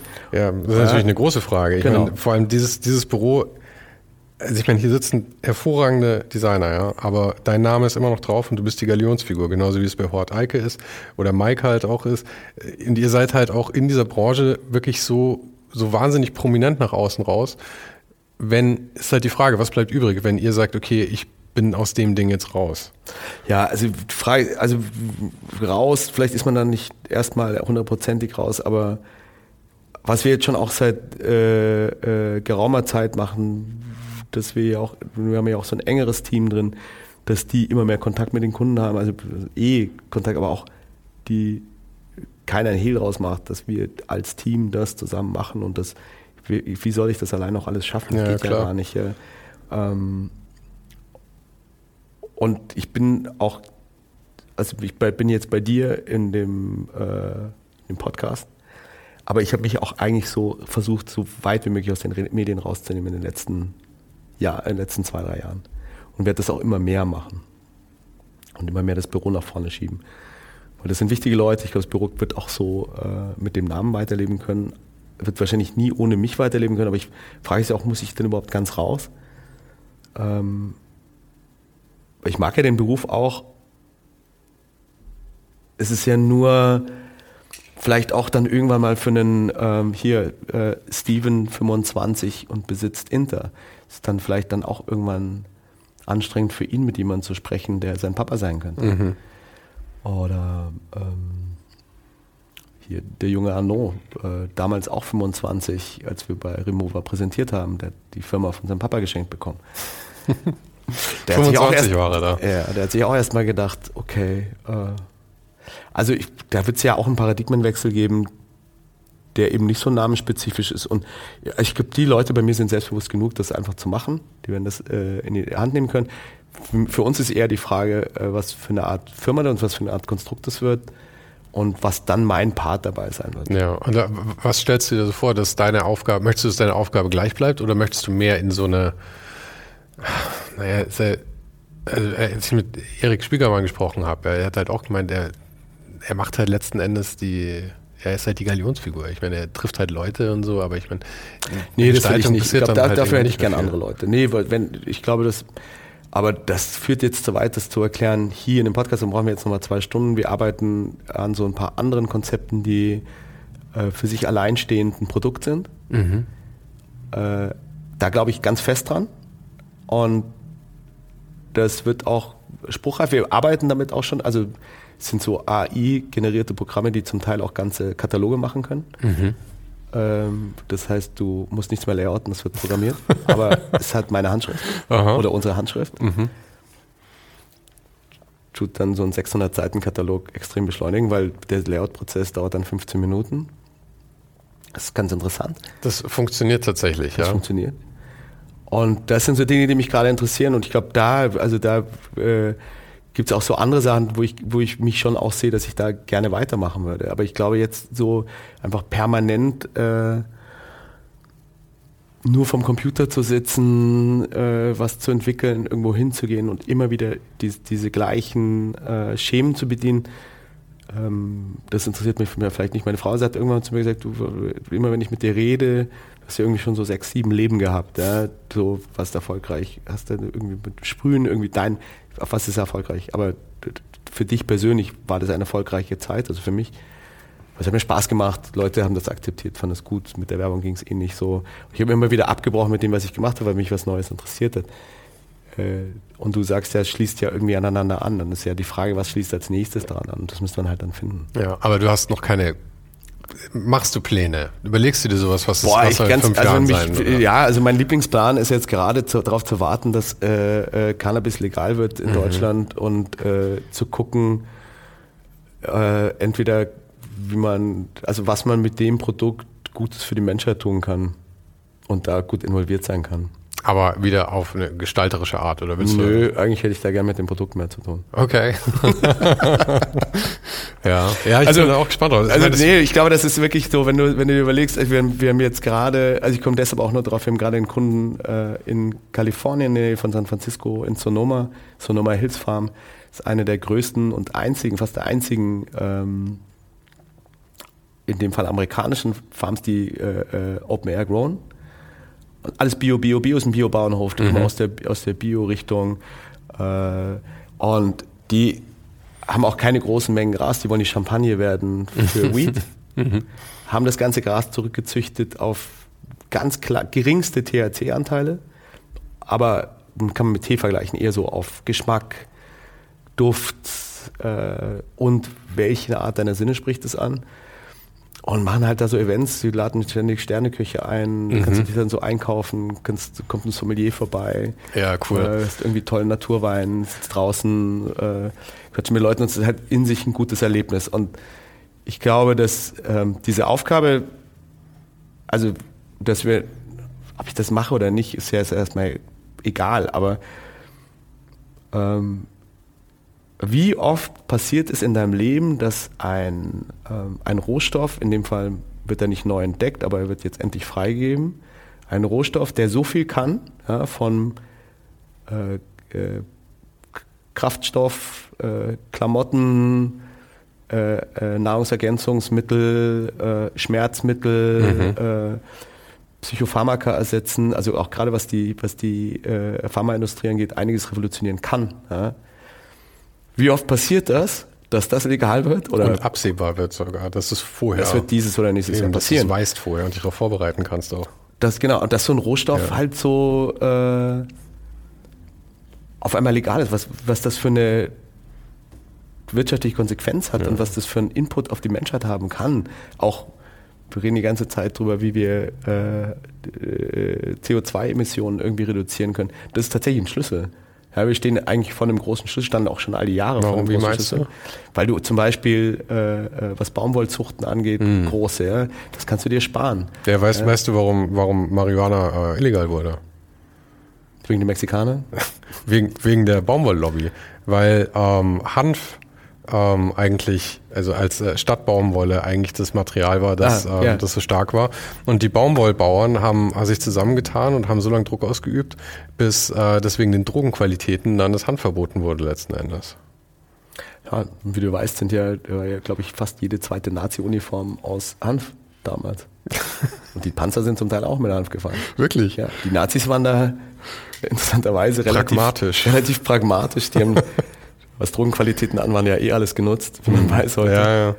Aber ja, und ich meine, wie oft passiert, und das finde ich spannend, weißt du, und ich, das, ich fand schon immer spannend, äh, und, und da, wie, weißt du, so viele Berufe gibt es nicht, wo du, das Gute ist, du bist ja so unqualifiziert als Grafiker für alles, aber so überqualifiziert für alles, weil du ja trotzdem bei allem irgendwie mitreden kannst. Ja, weil alles kann dich interessieren und du kannst ja trotzdem überall mitarbeiten, weil am Ende sage ich auch mal zu meinen Leuten, sage ich so, egal was du dir anschaust, was bedruckt ist, hat ein Grafiker gemacht. In irgendeiner Form. Ja, ja. Ja, ist irgendeine grafische Oder Arbeit. manchmal schockierend, aber ja. Ja, ist so. Ist so. Und im Idealfall machst du was Geiles, aber 99,999 Prozent ist alles andere, was du siehst, muss ja auch irgendwer machen. ja. Das heißt, da findest du natürlich dann halt auch irgendwo einen Platz, wo man was machen kann. Aber ich bin mit dem, mit dem Gras auch sehr gespannt, auch weil ähm, es auch einen ganz neuen Markt wieder öffnen wird. Also ich werde garantiert wieder anfangen zu kiffen. Dann. Ich habe es also seltenst noch aktiv. Aber weil mir das Zeug zu stark ist. Ja, das meine ich ihm auch. Das ballert mich an die Wand und ich möchte einfach nur gemütlichen Joint rauchen. Ja, aber weißt du zum Beispiel, äh, wenn du, in dem Fall habe ich einen Freund, der, der äh, äh, ein Rezept hat, eben weil er Schmerzpatient ist. Du kannst ja in den meisten, äh, meisten Apotheken in Deutschland mittlerweile ja auch Gras kaufen. Das Zeug, was du da kaufen kannst, ist auch gar nicht zu vergleichen mit dem, was du auf der, Das ist dann auf einmal so, wow.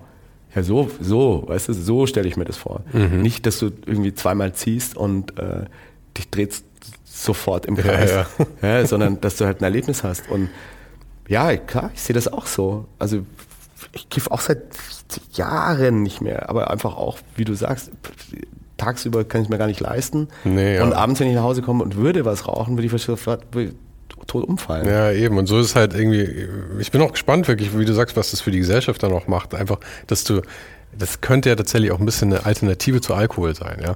Und Alkohol bin ich jetzt, ich meine, ich trinke zwar auch gerne mal ein Bierchen, aber eigentlich bin ich so vom Prinzip her nicht der größte Freund davon, weil ich finde, Alkohol ist eigentlich eine richtige Scheißdroge. Ja, ja, klar, natürlich.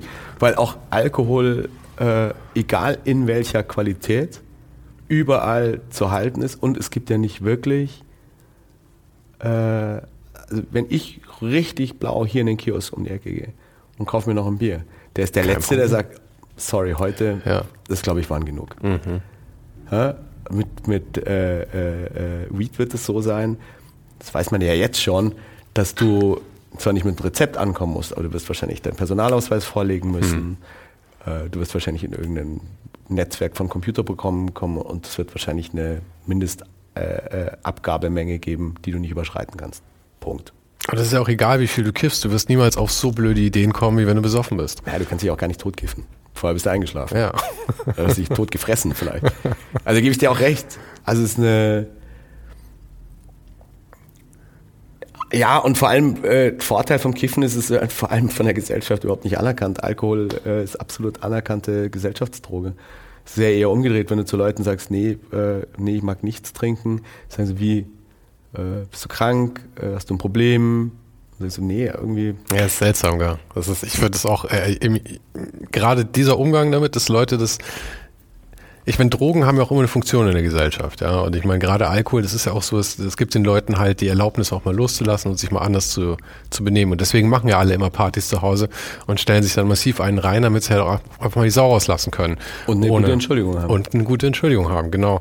Und wenn du dann da hingehst und sagst, du, ich habe eigentlich gar keinen Bock, was zu saufen, dann bist du halt der Spielverderber und du bist halt auch das wachsame Auge, das dann ihre Scheißaktionen weiter beobachtet. Und das will natürlich keiner da haben, ja.